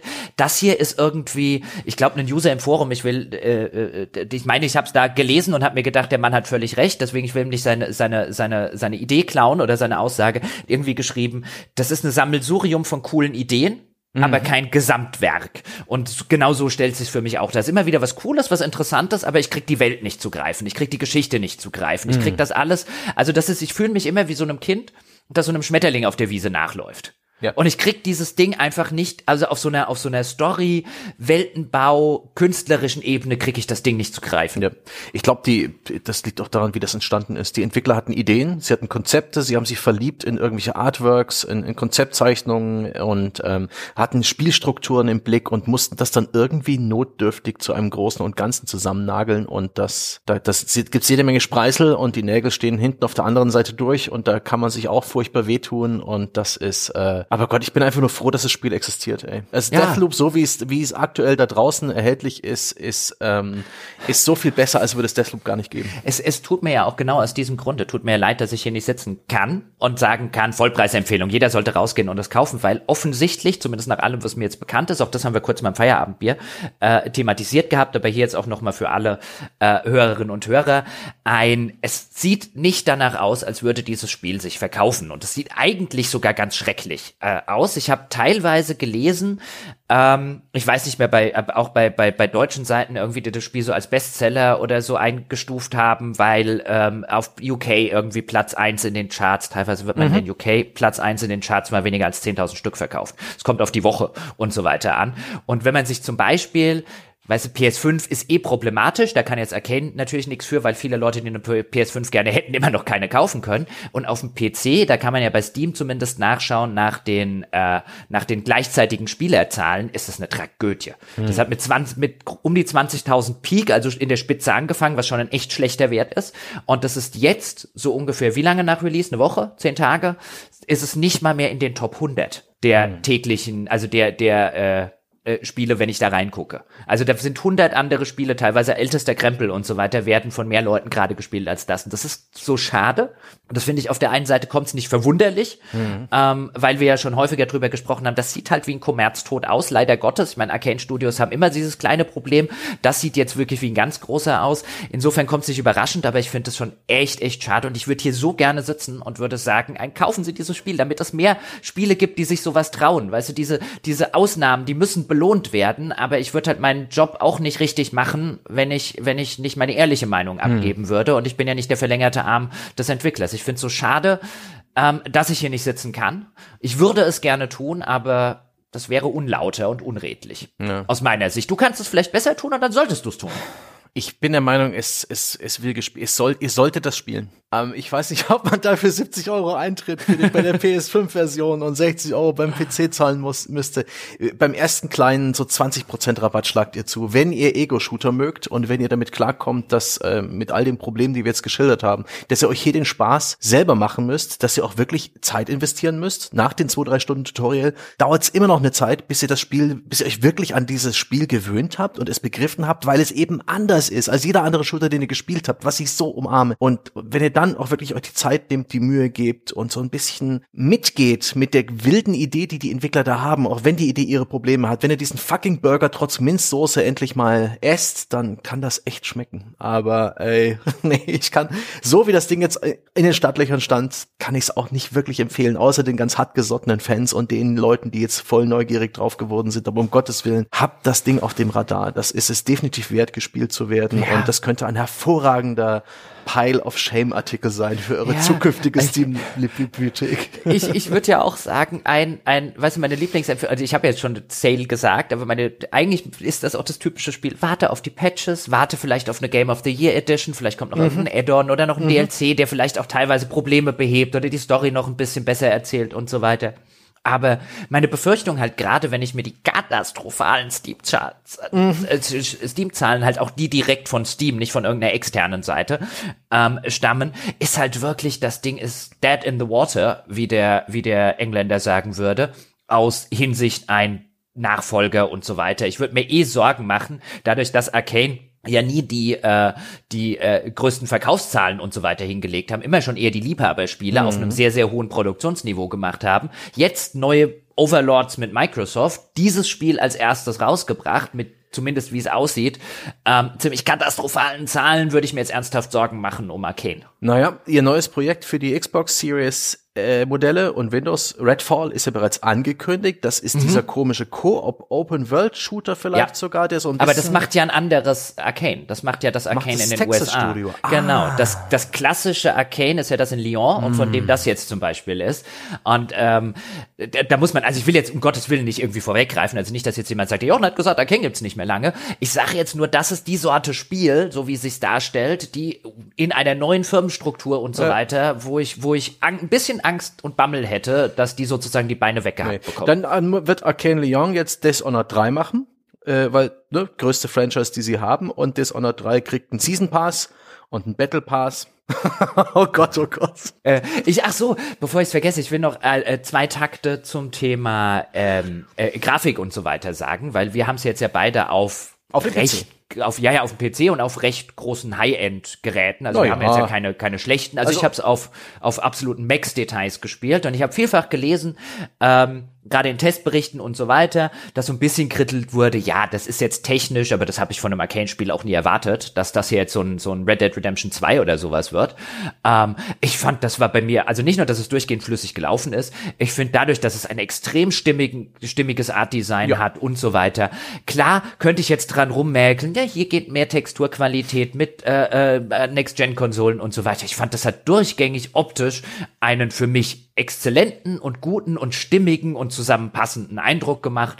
Deswegen äh, wollte ich an dieser Stelle auch noch mal sagen, das ist nicht das Spiel, bei dem man irgendwie Augenkrebs kriegt. Nee, nee. Und da ist auch wirklich das, wenn das, in der konkreten Grafikanalyse einzelner Effekte, klar hat das da Mängel, aber das ist wirklich, äh, das fällt einem nicht auf. Und ich muss sagen, ich bin dankbar für sowas wie dynamische Auflösungen im Spiel, äh, Technologien wie FSR und so weiter. Ich habe bloß eine Mittelklasse-Grafikkarte mittlerweile, eine Vega 56 ist lange nicht mehr zeitgemäß, aber ich hatte kein Problem, das Spiel in einer hohen Auflösung, in einer bequemen Bildrate für mich zu spielen. Da wirklich Performance war für mich da kein Problem. Und ähm, ja, es sah ja. schön aus, es hat mich da nichts gestört. Ich, ich bin ein bisschen traurig, dass ich jetzt nichts zur PS5 sagen kann, weil ähm, ich äh, habe ja schon häufig erzählt, aber gibt ja auch immer mal Newcomer, ich bin der schlechteste Mensch mit Shootern auf dem Gamepad, weswegen ich Shooter nicht an der Konsole spiele. Weißt du? Aber so leicht wie das jetzt gewesen ist, ärgere ich mich ein bisschen. Hätte ich das vorher gewusst, hätte ich gesagt, das kann ich auch mal auf der PS5 äh, spielen, um dort irgendwie zu testen und zu erzählen, wie es ist. Ich hatte halt Angst. Ich meine, das ist ein Shooter und so weiter. Das will ich da nicht spielen, aber. Da kann ich mir sogar vorstellen, dass es netter ist, weil äh, es gibt ich habe das auf einer NVMe SSD, also auf einer schnellen SSD, zwar bloß Generation 3 äh, installiert, aber auf dem PC ist es halt, bis jetzt gibt's noch keinen DirectX 12 Ultimate mit diesem Direct Storage, gibt's halt trotzdem lange Ladepausen, also wirklich störende ja. Ladepausen und das ist sicherlich auf der PS5 deutlich besser. Ich habe versucht, da mal irgendwo ein Testvideo zu finden oder irgendwelche Analysen, gibt's nicht, ja. Zum Launch der PS5 hat hat die gesamte Nerd-Bevölkerung da draußen mit der Stoppuhr an der Konsole gehockt und jedes Spiel äh, vermessen und jetzt finde ich hier eine Woche nach Release keine keine Messergebnisse in den Ladezeiten von Deathloop, aber egal. Ich kann mir vorstellen, dass es auf der PS5 das bequemere Spiel ist. Und weißt du, wie ich es am PC gezockt habe? Mit Gamepad? Mit dem Xbox Gamepad. Oh, nee, nee, nee, Shooter mit Gamepad, das ist, das ist. Weil ich's kann, Jochen, weil ich's nee. kann. Nee, das ist einfach falsch. Nein, du kannst es vielleicht, aber es ist trotzdem moralisch falsch. Es ist verwerflich. Du bist ein schlechter Mensch, der Falsches tut. Sehr schön. Ist auch nicht die beste äh, Patch-Steuerung am PC gewesen, ein bisschen hohe Dead Zone, aber da der Shooter-Part echt nicht so anspruchsvoll ist, hatte ich kein Problem damit und konnte so bequem zurückgelehnt spielen, weswegen ich das Pad am PC bevorzuge. Da muss ich nicht, ja, wie ein Arbeiter an Maus und Tastatur sitzen, sondern kann mich zurücklehnen. Das war schön. So. Schön. Hat Spaß gemacht, über das Spiel zu reden mit dir. Ja, hat mir auch Spaß gemacht. Ich muss noch eine Sache sagen. Raus damit. Äh, zu der Thema, die wirst du dann mit dem Gamepad nicht, nicht wirklich bemerkt haben. Dieses Spiel hat eine wirklich sehr, sehr kranke Menüstruktur und Tastenstruktur auf dem PC, wenn man das mit Maus und Tastatur spielt. Denn wenn du aus so einem Level rauskommst, entweder indem du tot bist oder weil du halt zum Ausgang gelatscht bist, dann kommt so ein Zusammenfassungsbildschirm mhm. erstmal. Und da möchte das Spiel ausschließlich mit Enter weiter. Nicht mit linkem Mausklick oder so. Es möchte Enter gedrückt halten. Und wenn man jetzt so da sitzt am PC, weißt du, ich spiele hier irgendwie so den Krempel, dann ist Enter nicht die Taste, die ich drücken möchte, wenn eine Hand an Maus und eine auf WASD liegt. Äh, machst einfach mit der Nase drücken. Ja, und das hat es halt irgendwie die ganze Zeit. Dann, wenn du einen, wenn du einen, einen, keine Ahnung, einen Gegenstand zum Beispiel, du kannst ja auch Gegenstände im Inventar, die du nicht mehr haben willst, Waffen zum Beispiel, mhm. kannst du kaputt machen und dann kriegst du eben diese Ingame-Währung. Und das hätte er gerne mit entfernen. und das sind halt alles so, das ist jetzt alles kein, kein Gamebreaker und kein Dealbreaker und so weiter, aber das ist halt alles so, wo du dir denkst, welcher, Maso, äh, welcher sadistische Arsch hat sich das ausgedacht? Das ist doch ein Trollversuch. aber die Entfernen-Taste zum Löschen von Items ist ja aber auch naheliegend. ja, natürlich. Also vielleicht, hat das, vielleicht hat das auch jemand gedacht oder so. Also die, die haben gerne mal die dümmstmögliche Taste ja, für, für, für ja. einfachste Dinge. Auch, ähm, auch mit Controller war es für mich so irritierend beim Abschlussbildschirm nach der Mission, wo es auflistet, was du alles erreicht hast, was du an Hinweisen gefunden hast, was du an Loot mitgenommen hast. Dann passiert nichts. Und dann muss ich das noch bestätigen, dass es weitergeht. Das, ja. es, so oft hat das Spiel einfach, ich dachte, es geht weiter und ich musste dann noch irgendwas drücken. Selbst mit Gamepad ist mir das aufgefallen und das habe ich, äh, hm. das ist mir auch nicht ganz klar. Ja, ja, aber das wäre jetzt also quasi in Gamepad-Sachen, hast du jetzt bestimmt bei diesem, bei diesem Bildschirm, diesem Zusammenfassungsbildschirm, weißt du, wo ich Enter drücken muss. Und Enter ist sozusagen die Gameplay-Variante. Ich hab halt A gedrückt, ja. Ja, genau. Aber du hast ja nicht den linken Trigger gedrückt gehalten. Das wäre ungefähr das Äquivalent dazu. Das stimmt allerdings. Ja. Ach, schön. Ah, oh, Mann. Aber gut, es hat auch sehr viel Spaß gemacht, mit dir drüber zu reden und äh, so ein bisschen auch die andere Perspektive mhm. zu sehen. Und das ist ja, wie gesagt, ich will es nur noch mal sagen, bevor die Leute sagen, der Jochen redet immer alles schlecht. Ich finde das Spiel gar nicht schlecht. Und ich hoffe, dass es mir in einem zweiten Durchgang, dass es mir gelingt, einfach das mehr zu greifen zu kriegen. Also meine Hoffnung wäre vielleicht jetzt mit dem Vorwissen und so weiter. Mhm. Ähm, aber das hatte mich halt irgendwann einfach, einfach so verloren und das ist mir schon lange nicht mehr so gegangen. Aber das finde ich ja auch seltsam, aber auch interessant, darüber zu reden. Und ich habe durchaus schon mitgekriegt, ich bin da anscheinend auch nicht der ganz einzige Mensch dort draußen, sondern dass es da auch anderen irgendwie gab, die halt einfach irgendwann nur noch froh waren, als es vorbei war, so ungefähr, weil sie auch so, so ein, ich bin nur noch eine Questmarkerin hinterher gelaufen und so. Ähm, mal gucken, wie das im zweiten Durchgang ist und ob ich mit André nochmal drüber quatsche.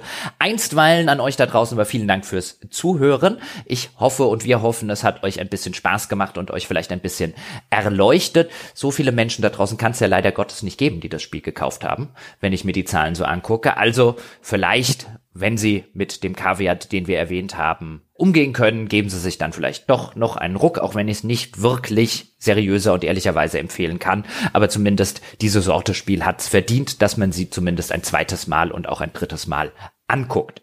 An der Stelle, wie immer, Sie sind es schon gewohnt, hätten wir ganz gerne von Ihnen. Wir sind ja der einzige beste Spiele-Podcast der Welt und Bescheidenheit ist unsere größte Tugend. Deswegen können Sie uns natürlich die verdiente 5-Sterne-Wertung geben bei iTunes, ähm, bei Facebook. Sie können bei uns auf Twitter ähm, sagen, dass sie alles irgendwie total super finden und so weiter. Egal, wo sie die frohe Kunde verbreiten, dass dieser Podcast der einzige beste Podcast der Welt ist. Wir sind ihnen dafür sehr dankbar, denn sie hätten damit vollkommen recht und auch Recht haben, muss man ja einfach mal in der Öffentlichkeit umsetzen.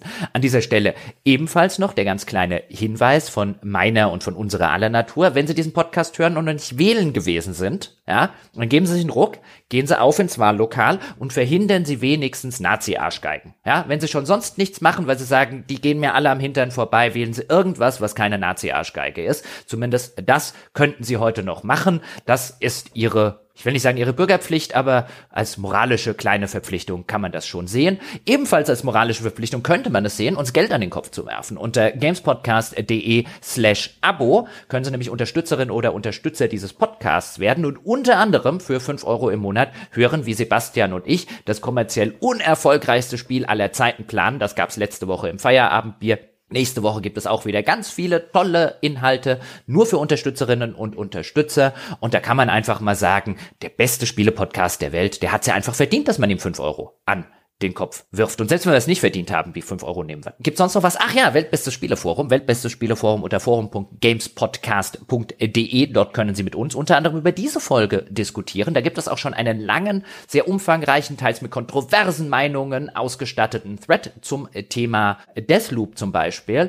Da sind Sie sehr herzlich willkommen. Ich finde, da wird auf einem sehr schönen, sehr hohen und sehr konstruktiven Niveau über dieses Spiel gesprochen, das Spiel auch kritisiert, rausgestellt von den verschiedenen User, was sie daran toll finden und was nicht. Da können Sie sich gerne dran beteiligen und auch über diese Folge dort mit uns äh, diskutieren. Und dann, tja, dann bleibt mir nur noch zu sagen, bis zum nächsten Mal. Dann begrüßt Sie vielleicht auch wieder die gewohnte liebreizende Stimme des André Peschke. Bis dahin, machen Sie es gut und gehen Sie wählen.